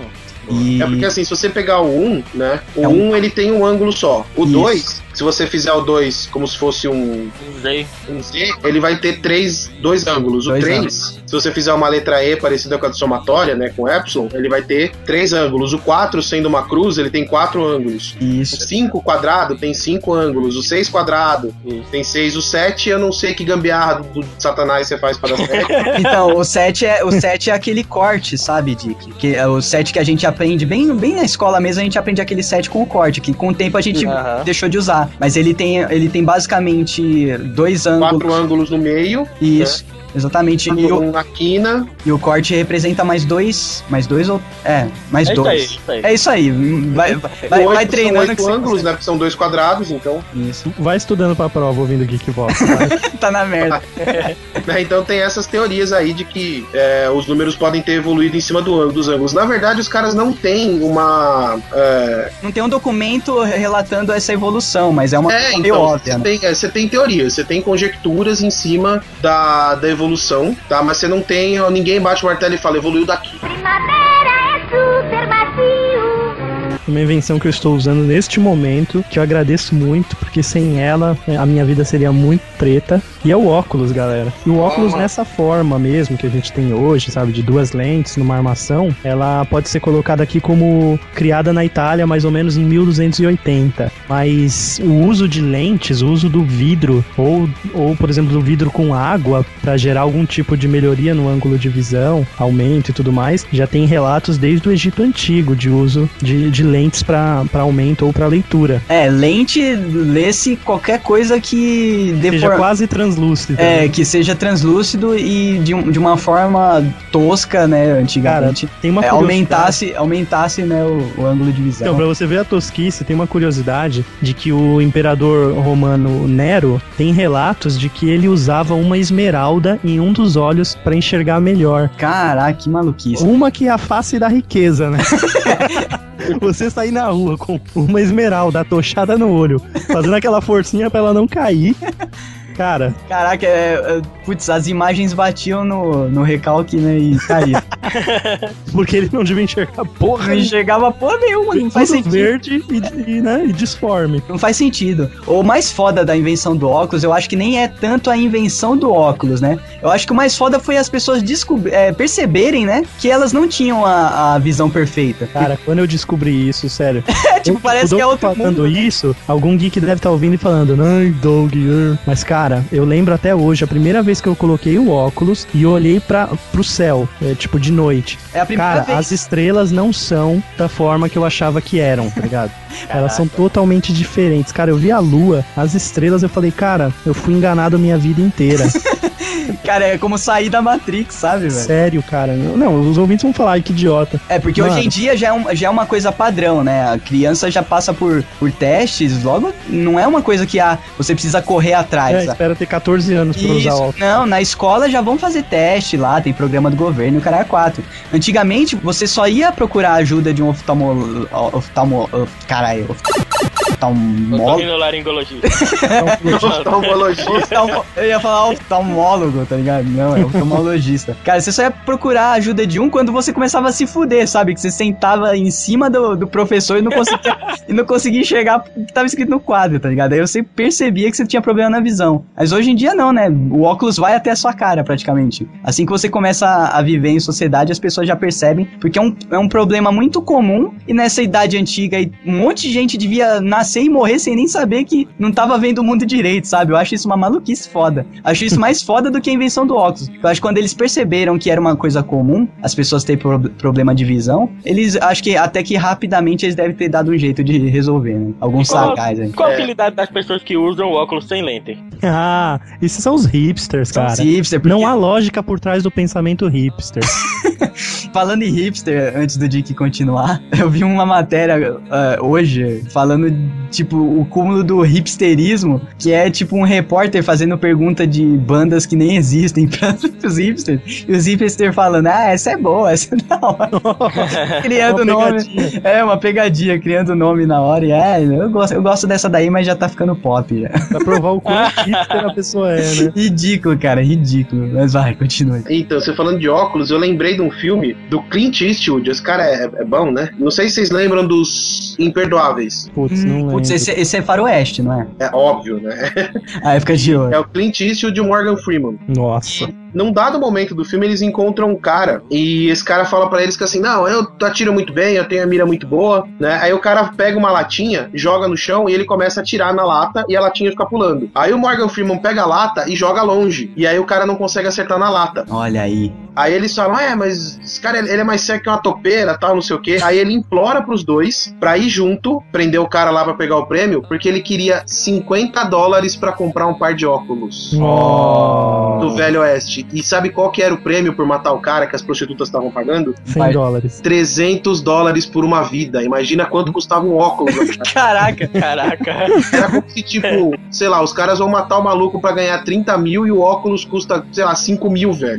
É, cara. Cara, é que, que foda. absurdo, velho. Mas também, né, o que, o que será que conseguia cortar é, lente naquela época, né? Devia ser feito na mão, né? Com um martelinho e uma picaretinha de vidro, né? Pois é. É, na verdade, o cara errada pra o vidro no tamanho certo já, né? Nossa, Cara, o mas- problema não é, nem cortar o vidro, a forma dele em si arredondada. O problema eu vejo no, na grossura dele, que é o que te dá a visão, né? É. Dependendo da grossura, você enxerga ou não aquela bosta. E naquela época não tinha as famosas lentes temperadas que tem hoje, né? Que diminuem a espessura do vidro. Então, era fundo de garrafa, literalmente, né, cara? Mas peraí, é a lente que faz do óculos é qualquer tipo de vidro? Ah, não, hoje em dia não. acredito que não. Hoje em dia não. No, no quando começaram, provavelmente Hoje em descobriram- dia nem vidro mais é, né? É. Nem vidro mais é, cara. É uns acrílico preparado lá, umas maluquices. Não, não pode mais ser vidro, porque. Uma, porque o vidro ele é, ele é muito frágil na espessura pra lente ficar boa. Isso, ele quebra. E outra que se o vidro quebrar, ele tá muito perto do seu olho, ele pode te furar. Então você E, já, pode. e é uma coisa que é, já aconteceu várias vezes e aprenderam finalmente. Né? É, tem, o então- caso, tem o caso do meu amigo Vitor Caparica que ele ficou cego, né? Ele já, ele já era cego de um olho e o outro que era bom, que era bom entre aspas, né? O cara devia ter uns 50 graus de miopia. tinha- Ele tava jogando basquete, usando óculos e levou uma bolada no, no olho que tava enxergando ainda e ficou cego de vez. E- Ai, mano. Putz, se eu fosse o cara que deu a bolada, eu ia ficar muito arrependido depois de rir. Que idiota. Não, mas é, putz, que merda, né, cara? E pior que é, é uma época que cirurgia pra curar, né, cegueira. É, com E- muitos graus, muitos graus, um grau muito alto assim, Hoje não em dá, dia- Doug, não tem como, né? Não, Hoje, pelo contrário, hoje em dia, quanto maior o, o grau, mais fácil é a cirurgia. Cara, parece. 50 graus. Não, mas 50 graus, 50 Thiago graus tá- de cinza. Thiago, Exagerada, né? Thiago tá zoando, né, mano? Não, eu 50 acredito graus é mesma que o. Thiago fala, pode parar aí. Mas, ô, ô Doug, parece que tem um limite aí pra fazer a cirurgia. De um tanto pra cima não adianta mais operar. É lógico, né? Se, de um tanto pra cima, é, você só tá fingindo que tem olho também. Ah, minha mãe tem 5 graus de miopia, cara. é, mas eu tenho três e pouco, cara. Eu sou bem ceguinho. Ah, percebe-se pelo seu óculos, né, Doug? Então, mas 5 graus de, de miopia tá. Pra, pra uma senhora, eu digo que tá bom, pô. Tá bom, é ótimo. né? Não, mas é, porque. É, ela, não- ela- precisa só ver as panelas mesmo, né? Tá vendo? E o, e o resultado da telecena. O cara fala o resultado, não precisa É, nem então, não precisa nem chegar. Não, mas Cara, que a, eu- a média dos tiozinhos é 8, 9 graus.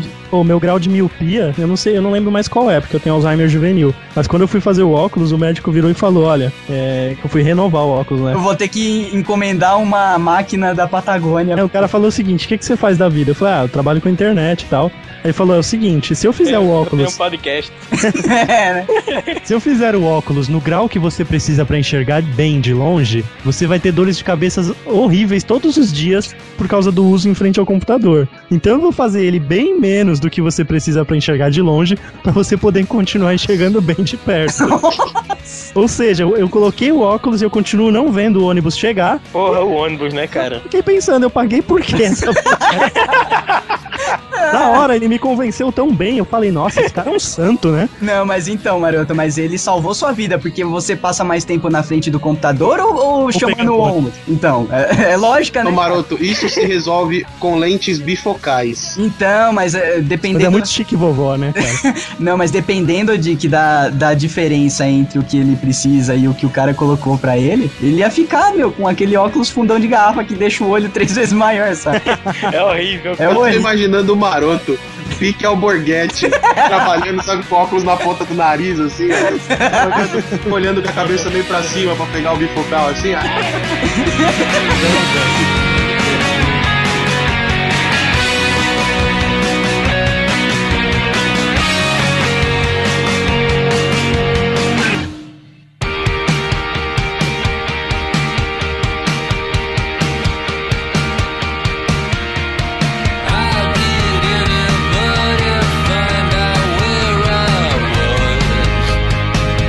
ela é uma invenção de necessidade, né? De logística. E ao mesmo tempo é uma invenção de entretenimento. Cara, é o plástico bolha. Nossa.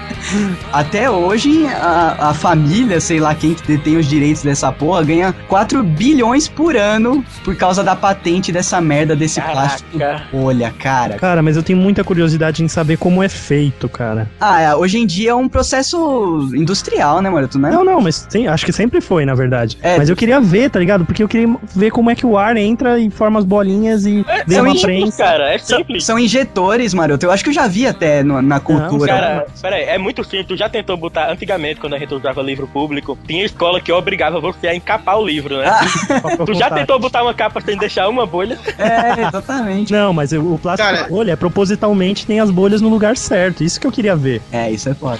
Ah, mas Fazer, fazer com contact ou, ou com película de iPhone, todo mundo já fez. Esses dias eu vi aqui em casa um cara que inovou, velho. Ele fez o isofilme bolha. Você tá falando Cara, tinha mais bolha no isofilme dele do que, do que vidro, praticamente, velho. o nome da empresa, né? Depois que os caras criaram, eles Bubbles criaram. Corporation. Não, eles criaram a Sealed Air. Que é a- Ah, ar selado, né? Exatamente. Oh, mas sabe que já tem um inimigo do plástico bolha que a Americanas usa muito? Que são saquinhos de, de ar, já viu? Que é maiorzão assim. Não, não sei. São saquinhos, imagina um saquinho do tamanho de um estojo de escola, Ah, sim, sim, já. de ar, tá ligado? De plástico, obviamente, com ar dentro e muito mais duro, assim. Tanto é que quando ele explode, velho, É parece um tiro. Será que é de outra empresa isso aí? Tipo, Pode ser. igual? Exato, pode ser um. É uma, é uma alternativa, né? Porque dependendo do. Não chega a ferir a patente, né? Porque acho que a patente Não. do plástico bolha É o formato das ô, Maroto, bolinhas. eu acho que isso aí que você tá falando, ele é mais no sentido de substituir o... A espuma, né? sei Não, lá. aquele Isopor. fandangos que vem no... no... Fandango, É, o né? isopor. Varia, né, a utilidade. O plástico bolha é foda, mas nem pra tudo ele é útil. Ou então, às vezes, pra você é, proteger um produto, você precisa de muito plástico bolha. E no caso aí você usa só uma bexiguinha dessa aí que já resolve. É, porque, por exemplo, se fosse, por exemplo, um vaso. Um vaso é legal você enrolar com plástico bolha. Isso, porque Agora ele- um iPad, ele vem numa caixa já selado. Pra que, que você vai passar, enrolar um monte de plástico bolha se você pode colocar aqueles cubinhos Mas, ô, de ar, Maroto, né? tem um, um princípio da, da massa, da matéria, que diz que se você transportar um vaso vazio só enrolado no plástico bolha, você vai ter vários vasinhos quando ele Não, chegar. enrolado. É. Entendeu? Ele Enrolado vai implodir, tá ligado? Enrolado que eu digo é tipo usar todo o plástico bolha da sua casa pra proteger aquele um item.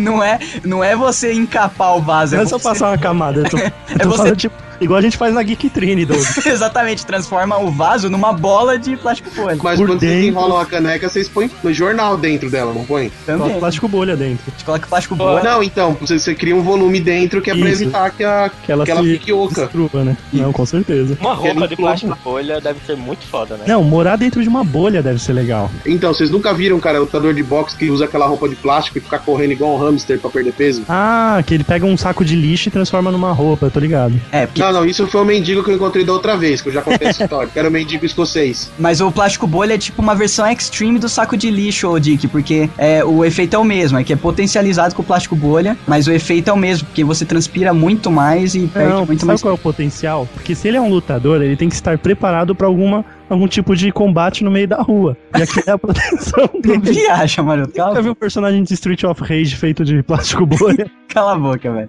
Uma coisa foda da, da Sealed Air aí, essa empresa, é que eles abrem direto, eles abrem, tipo, é, concursos pra galera recriarem é, o plástico bolha, né? E, Putz. e em 2010 teve um concurso que teve uma galera que fez um. Tipo, um. um- basicamente um pedaço de plástico bolha, um quadradinho de plástico bolha, pra pessoas com derrame se recuperar, tá ligado? Ah, é? Pra fisioterapia? Isso, usaram plástico bolha em fisioterapia e uma cortina que torna geladeiras energeticamente eficientes, sabe? Conseguiram entupir plástico bolha até em geladeira, tá ligado? Caramba. E todo ano tem, assim, essa CLDR lança esse concurso pra galera inventar utilidades e formas novas pro, pro plástico bolha e você ganha grana, tá ligado? Da sua patente e tal, bem legal. Fantástico capado. Onde você tá, mano? Você foi pro outro cômodo falar, seu... Eu fui.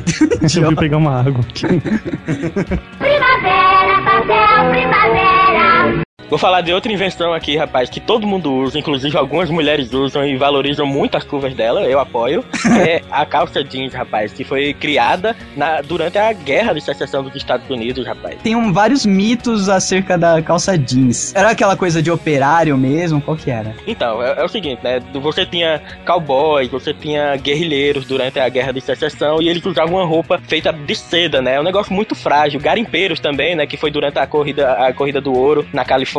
E era, era muito frágil, rasgava muito fácil. E uma empresa do norte dos Estados Unidos começou a vender cabanas no, no sul, onde essas cabanas eram feitas de um tecido chamado jeans, certo? Olha aí, cara. Só que aí os caras, porra, os caras perceberam, pô, esse tecido é bom, sabe? A gente não tá precisando de cabana, não, mas se se fizer as roupas da gente com esse tecido aí, a gente compra. Caraca, que. Basicamente assim, cara, que surgiu a calça jeans. Que foda, velho. E, assim, o que que tem na composição da calça jeans? Alguém sabe, velho? Cara, eu, eu olho pra calça jeans e eu também me pergunto, cara. Eu não consigo entender, porque o que eu. Assim, a gente que não tá no ramo da moda, né? A gente só conhece o algodão e o poliéster, né, velho?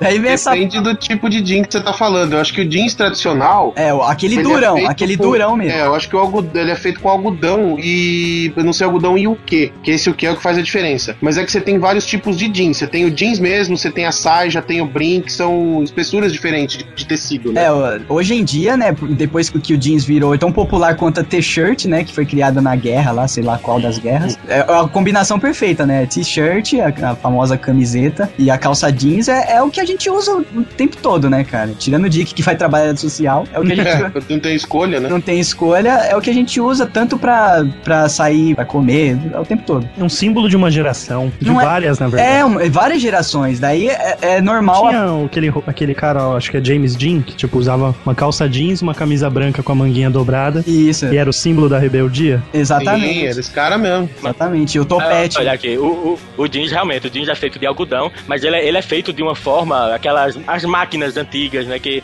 A como era o nome trançadeira da lá, né? Trançadeira, mas tem outra máquina também que tem o nome É o semelhante. tear, um fiadeiro. Tear, tear. Que inclusive essas máquinas são o princípio da programação que existe hoje nos computadores, né? O cartão perfurado é, é a, digamos, é a mãe da programação, que eram as máquinas usadas para produzir tecido na época. Cara, eu Ah, acho então você esse muito do- do- É porque assim, você precisa de duas máquinas pra fazer tecido. Né? Você tem a fiadeira, que é a que pega o algodão, Ah, transforma ela em fio. em linha. Boa. Uhum. E tem o tear, que é a que trança as linhas, trama as linhas pra fazer o tecido. Eu fico imaginando o primeiro jeans, né? Porque até virar essa coisa confortável que a gente usa hoje, esse primeiro aí devia ser um inferno, devia ser uma assadura que você vestia, né? É, então Mas, devia ser cara- muito durão e muito reto o corte, né? Isso, Não, então, mas pra época, o nível, o, do- quer dizer, a forma do uso da época, pô, era o melhor, era o que havia, né, cara? Ah, Algo pros caras que achavam que achavam que papel higiênico primavera era, era seda. É, a primavera veio muito depois, viu? Essa daí era a época da ligado, bananeira. Pra você ver o nível dos caras. Primavera de que a gente odiava, pra eles devia É. ser o top. Faz sentido, cara. E, meu, O jeans cru, né, que é aquele mais durão, mais grosso, é isso aí que o Miro falou mesmo, é algodão, né? Só que é algodão com a linha um pouco mais grossa, por isso que o tecido fica mais pesado, né, mais duro. E aí você tem essas calças mais novas, por exemplo, jeans com poliéster, que é pra ele ficar mais leve, mais brilhoso. E essas calças skinny que a gente vê muito hoje, elas são de jeans com elastano. é, Eu tô e, usando uma dessa agora. e o... Aquele bem.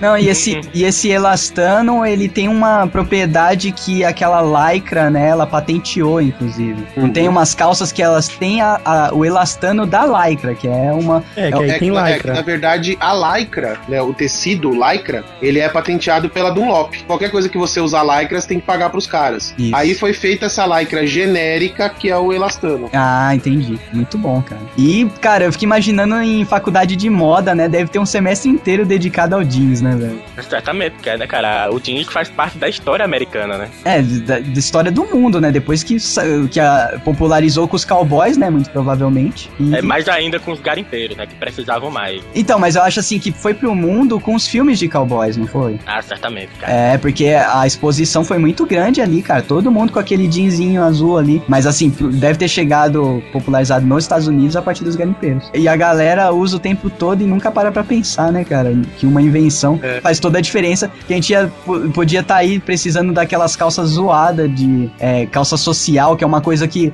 no frio você se fode, né? E calça jeans ela serve tanto pro calor quanto pro frio, ela tem uma vazão boa, eu acho foda, cara. Ah, mas Doug, pra- mas praticamente tudo, né? Tem uma história grande por trás. Pô, eu durmo de calça jeans. é, isso, e pior que isso é verdade. Maroto, ele não consigo ver problema, cara. Tem gente que fala, nossa, eu não aguento, não sei o quê. Porra, é a mesma coisa que qualquer outro tecido. Não, não é, cara. Tanto que teve uma época que você parou com essa porra porque Aí eu você. comecei a usar tactel. É, porque você começou a chegar menos cansado, não sei se trocou de emprego, começou a ganhar melhor. Não chegava tão fudido do trabalho e tinha ânimo, Vou cair morto. tá ligado? ânimo pra tirar, né? A porra da calça, mas. Ô, ô, crianças, cuidado de dormir de calça jeans porque esquenta os ovos. E isso, Os esquentar, os, perigoso. esquentar os ovos, você sabe o que dá, né, mano? Você perde a capacidade reprodutiva. Porra, velho, eu vou usar duas calça jeans, então que eu não tô podendo bancar nenhum. Tá. Nem o que eu tenho eu tô É, bancando. só mais uma informação pra galera aí. Esse jeans azul que a gente tá acostumado a ver, Adoro. ele foi popularizado. Tá saindo a voz? Assim. Idiota, mano. Até ecoou. Recuou, adoro do Maroto. Esse jeans azul, ele foi popularizado depois da Segunda Guerra. É, que então. o pessoal usava muito essas calças nas fábricas, né? O jeans Isso, reto. Isso, eu sabia que tinha alguma coisa a ver com fábrica, eu tava esperando, cara. Eu tava achando que eu tava. É, então, porque assim, o, o- o tecido do, do- do jeans ele foi feito pra aguentar tranco. Então ele era muito usado em fábrica, né? Isso. Aí depois ele passou a ser um símbolo de rebeldia masculina nos anos 70, nos anos 60, aliás, James com Dean. o James Dean e, e aquele pessoal ali da, da juventude transviada, não ju- juventude dos viados, não confundo. Daí começaram a melhorar o corte, né? Porque até É, aí então era. um era melhorzinho e tal. isso. Até então E era aí roupa de nessa trabalhador. época do- do- da liberação feminista, né, que as mulheres começaram a usar o jeans como forma de protesto. Que era pra se igualar aos homens. Exatamente. Muito bom. E uma das principais, as principais expoentes femininas do uso do jeans foi a Marilyn Monroe. Isso, antes. Nossa, quem diria? A que vivia de vestidinho, né? Ela que. Na verdade, ela vivia de jeans. Ela ganhou muito dinheiro de fábricas de jeans lá da US Top, da Levis, pra fazer propaganda de jeans. Eu acho que tinham muito poucas celebridades, né, cara? Porque as que tinham, ela, tipo, as pessoas sugavam ela. Tanto que a Moore morou- morreu, tipo, de excesso de fama, né, basicamente, cara. As pessoas sugavam essas, esses, essas celebridades até o osso, literalmente, né? Ivete Sangalo que eu diga. Primavera, papel, primavera. Eu trouxe um outro ícone da liberdade feminina. Hum, Mob. hum, sutiã. A máquina de lavar. Nossa, sacanagem. Caraca, velho. Nossa, cara, vai ter peito. Mano, é polêmico, mas é real, velho. É, porque basicamente vo- você liberou a mulher ali de umas 8 horas por final de semana que elas ficavam Não, explicando por com ele. final de semana nada, cara. Tem, tem- tinha mulher antigamente que tinha lavar a roupa do marido quase todo dia. Nossa, que desgraça. Aí morria uns 5 horas de lavagem e tudo mais, cara. Que merda, hein? Putz, pior que o Dick falou, a gente parecia meio que zoação, mas é verdade, né, cara? Tipo, salvou, muita coisa salvou a vida da mulher, assim, tratando isso de eletrodoméstico. Cara, esse é o momento que feministas estavam pron- prontas pra mandar um e-mail hater e agora se entreolharam e falaram, e não é que faz sentido. Não é que é, não é, que é verdade? Mas, Não velho, era porque- zoeira. mas se você pensar, uh, por exemplo, na época da guerra,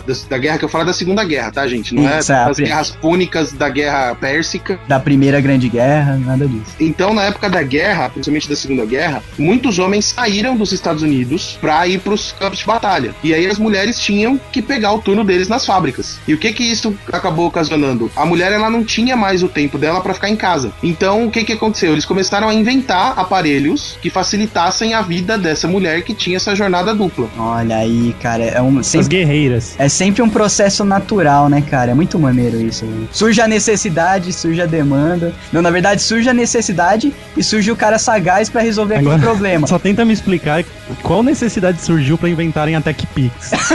É, não tem A necessidade. necessidade de atender o público classe D, E e não sei o resto do W, né? alfabeto. Que É. Não, não, aí no caso da TechPix, né, é pra você atender a classe D, só que ela é uma câmera muito mais cara que câmeras que tem Ela qualidade. é mais cara que um iPhone, cara. Você só percebe quando você paga a, a última das 36 prestações. É. É. Se houvesse consórcio de iPhone, não teria TechPix. É isso que eu quero dizer. então, qual que foi o ponto? Depois desse pós-guerra, né, os homens voltaram pras fábricas, né? Então estabilizou essa coisa da mulher trabalhando. E aí, se vocês olharem, por exemplo, durante a guerra, a propaganda era de eletrodomésticos do tipo: facilite sua vida, mulher. Tenha esse, essa- esse liquidificador, tenha essa máquina de lavar. E aí, depois do, do pós-guerra, lá pros anos 70, nos Estados Unidos, é, os homens já voltaram pras fábricas, então, e as mulheres ficavam em casa. E aí, a produção de eletrodoméstico tava bombando. E aí, qual que foi o mote dos caras? Agora isso aqui não é só pra que você não tenha trabalho, é pra que você tenha uma vida prazerosa na sua casa. Isso, daí começou aquele monte de publicidade de família feliz em volta do liquidificador, sabe? E a Não, mulher, não, tipo, lixando a unha quem, de Quem tá boinha. feliz, quem tá feliz ao redor da máquina de lavar, do liquidificador, é a mulher, porque o pai e o filho, eles estão na churrasqueira. Não, cara, mas nessa época aí eles usavam muito o conceito de família, sabe, na- nas publicidades. Daí eles colocavam a galera toda feliz em volta do liquidificador como se fosse o salvador da, da humanidade, aquele. E a mulher lixando a unha de boa, o marido com o charutão e, o, e a criança brincando no chão, sabe? Com seu revólver. Exatamente. que é uma coisa normal, né? Mas a ideia era realmente essa, assim, o eletrodoméstico ele veio Pra libertar, né? suprir uma necessidade, na verdade, né? Porque assim, as mulheres tinham que trabalhar, mas elas tinham que continuar fazendo as coisas até porque só tinham elas, né? Cara, eu, eu não acompanho o Mad Men, que é uma série foda de publicidade antiga que eu devia acompanhar e não consigo. Mas muito provavelmente eles devem ter pego essa, essa, esse pedaço aí de, da explosão dos eletrodomésticos na, na indústria americana, né, cara? E deve ser muito foda. Vou voltar a assistir. Fica a dica aí: Mad Men é foda pra caralho, pra quem gosta de publicidade e pra quem é curioso na, no, no quesito. Não, então a ideia que eu tava falando é realmente essa. Então, o eletrodoméstico ele veio pra suprir uma necessidade, depois ele veio pra libertar a mulher da escravidão doméstica, e hoje em dia, de novo, eles vendem a ideia que eles vendiam nos anos 50 de que o eletrodoméstico veio para facilitar e libertar a mulher. Agora eles focam na facilidade de você manusear o equipamento, né? Que antigamente, pra lavar um liquidificador, a pessoa precisava de uma esponja industrial, e sei lá, né, cara? E um curso de mecânica pra desmontar aquela porra. Hoje em dia é tudo num clique, olha aí a propaganda. Maroto, já sabe quem buscar pro patrocínio. Quem? a Arno, porra. Foi mal. Perdemos agora o patrocínio. Tá sabendo bem. Tá, e é publicitário, olha que Não, é que eu tô lendo aqui a próxima história que eu vou contar. tá Ah, tá. Mas a ideia, Doug, é, é que se você pensar, muitos eletrodomésticos não tiveram diferença de design dos anos 50 pra cá. bom. É, só melhorar o material e, tipo, a- o design da coisa pra funcionar de uma forma mais prática, né? Mas, assim, o básico do básico continua aí, né? A essência do, Você quer ver um item que desde que ele foi inventado, ele nunca facilitou a vida de ninguém e ele não mudou? Nunca facilitou a vida de ninguém. A torradeira. Ah, mano, não, não- serve pra nada, eu não entendo. Cara, é aquilo. porque não é do brasileiro isso, né, cara? Isso. Todo dia no café da manhã tem aquela torrada com aquela pastinha de amendoim por cima. Mas pro americano, cara, isso é item essencial. Mas, Piro, essa porcaria ela demora uns 15 minutos pra torrar ó, duas folhas de pão de forma, velho. Então, Dick, mas pensa na época lá da indústria que a galera tinha que sair correndo pro trabalho, que era uma jornada de, sei lá, 800 horas por dia de trabalho. O cara tinha que sair vazado 4 horas da manhã, não tinha tempo de fazer as coisas. Deixava a torradeira lá fazendo enquanto ia fazer outras coisas. Então, era a praticidade de você não precisar olhar o pão enquanto ele tava queimando, basicamente. Daí ficou intrínseco na cultura, como o Thiago falou. E até hoje, mesmo as pessoas que acordam 10 horas da manhã pra ir trabalhar hoje em dia numa empresa de internet multinacional, tem a torradeira lá só porque é maneiro. É, é do, é do americano fazer isso. É, o cara acorda pra trabalhar em casa, né? E É. usa a torradeira. E usa a torradeira, sendo que ele podia fazer um pão muito mais gostoso, sem virar aquela porra queimada, escrota, né? De uma forma melhor na, na frigideira, sei lá. Cara, eu só vi uma utilidade real pras torradeiras americanas em filmes. Matar alguém jogando na, na Não, água. da banheira. Assassinato barra suicídio na banheira. Muito bom, pior que é verdade, né, cara? E eu, eu, não, eu não, não consigo entender o que, que uma torradeira tava fazendo num, num banheiro e ligada, né? Tudo- Cara, às vezes Não, você como assassino leva banho, ela até lá.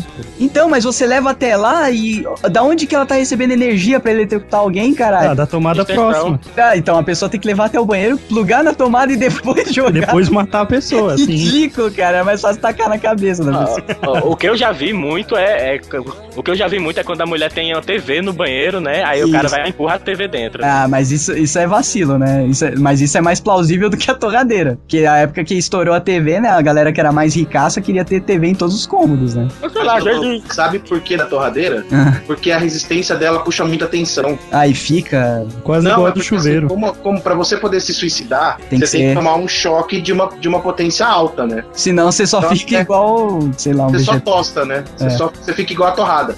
Aí a ideia de usar a torradeira é porque como ela puxa muita tensão, a descarga elétrica é maior. É, tem que ser uma parada huge, né? E hoje em dia não dá pra você se matar com nenhum eletrodoméstico, né? E tanto é, item de segurança que tem essas porra que eles desligam quando você joga na água. Não dá mais pra galera fazer filme com essas merda, né? Não, não cola mais. Sei lá, velho, porque até hoje ainda eu vejo torneira de banheiro que dá choque, cara. É, então, mas levar um choquinho não é a mesma coisa que levar uma descarga de uma torradeira, né, cara? Primavera, papel, primavera.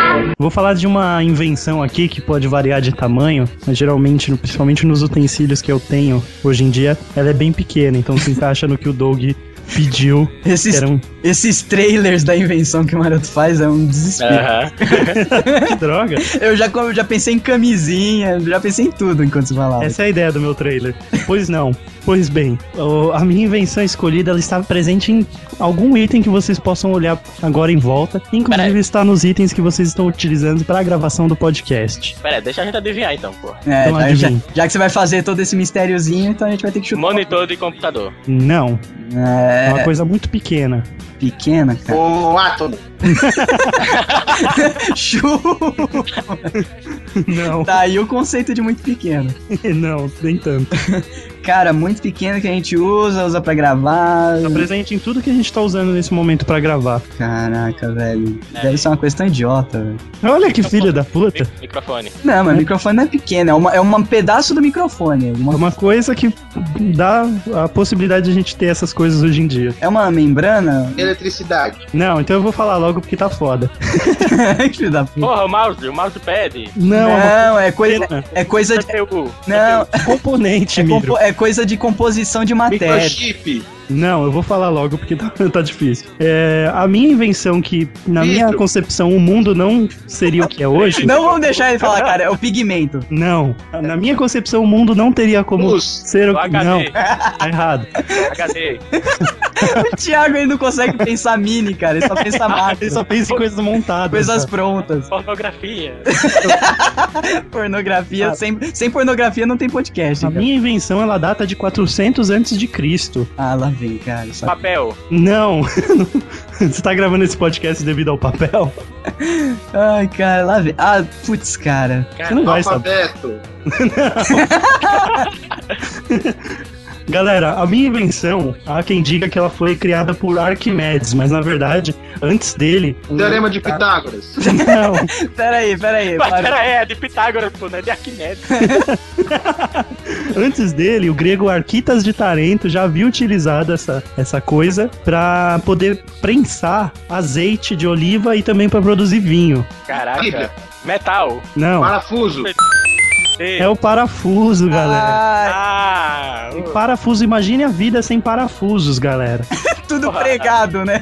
Tudo com uma tentativa tosca de cola. Nossa. Então, o parafuso ele foi inventado em 400 antes de Cristo para isso, para em máquinas que prensavam azeite, máquinas não, na verdade engenhocas para prensar azeite de oliva e também vinho. E o Arquimedes também é dito que ele começou a utilizar em 250 antes de Cristo para fazer sistemas de irrigação. Olha, É. mas, mas aí tem um porém, hein, maroto. Eu acho que se não fosse inventado o parafuso, a gente estaria com designs muito mais bonitos nas coisas. Porque a Apple não usa parafuso no Mac dela. Ah, eu tenho um monte de parafuso aqui para te provar que eles usam. Ah, não, então, mas o, o iMac, ele, ele é cara. Ele é uma. Não, mas aí por dentro, como que É, você fecha por- o HD? com- Por dentro tem, mas, Ah, mas a agora. seria uma bosta Mas sem pensa, mas pensa o quanto que a gente demorou pra evoluir graças à preguiçosidade que o parafuso gerou na humanidade. Me diz 400 antes de Cristo como usar ventosas pra prender as coisas. é, exatamente. É, ia dar trabalho. É, na parafuso- verdade, você não tá falando de, de coisas em forma de rosca, né? Não necessariamente no parafuso. Não, Não, mas falando do parafuso- parafuso, e parafuso- seus derivados, né?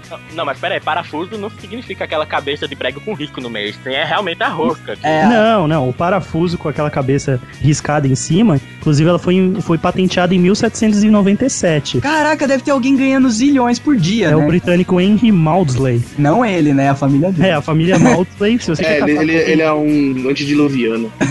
se você quer casar com alguém rico, procure um Maudsley. Puta que pariu, cara. Cara, o que eu acho incrível do parafuso é isso, sabe? Que é um- se você olhar, não é uma coisa tão foda, apesar que se demorou muito pra se criar uma máquina que criasse parafusos. É, porque é a parte mais difícil, né? Cara, é tão difícil que o Leonardo da Vinci chegou a desenhar algumas máquinas pra fabricar parafuso, mas aí só em 1568 é, fizeram essa máquina, que foi um matemático francês chamado Jacques Besson. Ele conseguiu fazer uma máquina que fazia o parafuso e sua, sua linha rosca, né? O que é um puta vacilo, já que os porcos sabem fazer isso com o rabo, né? Não precisa, A precisa de máquina nenhuma, milênios, né? Com, os com o rabo e com o pênis, né? do piroca. A piroca dele tá... Piromba, né? A piroca Ô, gente. do porco é um saca-rolha, cara. Me, me veio uma dúvida aqui. Lá vem. Se o parafuso é desde antes da época de Cristo e o parafuso tem utilidade de prender melhor, por que que na cruz tinha prego e não parafuso?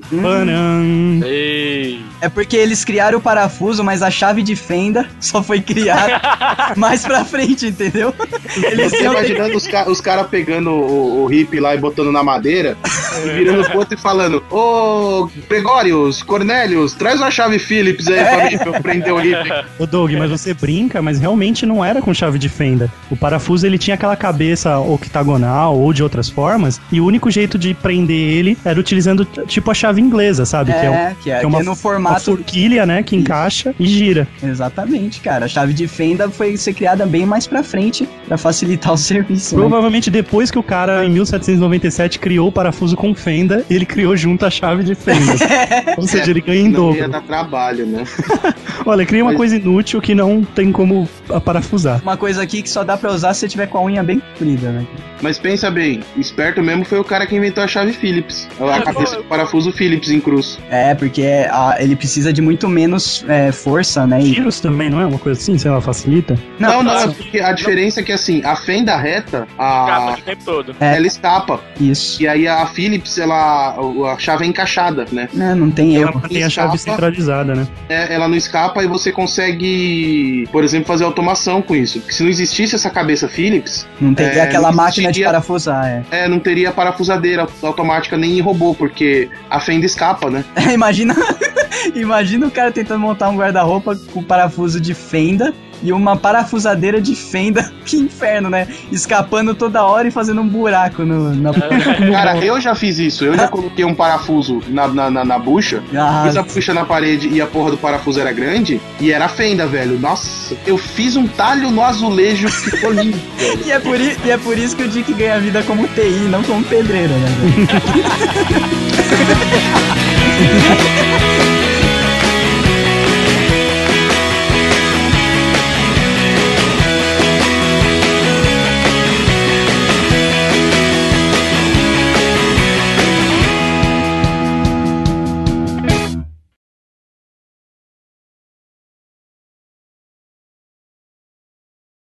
Cara, eu trabalhava no, no escritório lá na empresa de cobrança e, o, e eu fui consertar o computador do, do dono da empresa, né?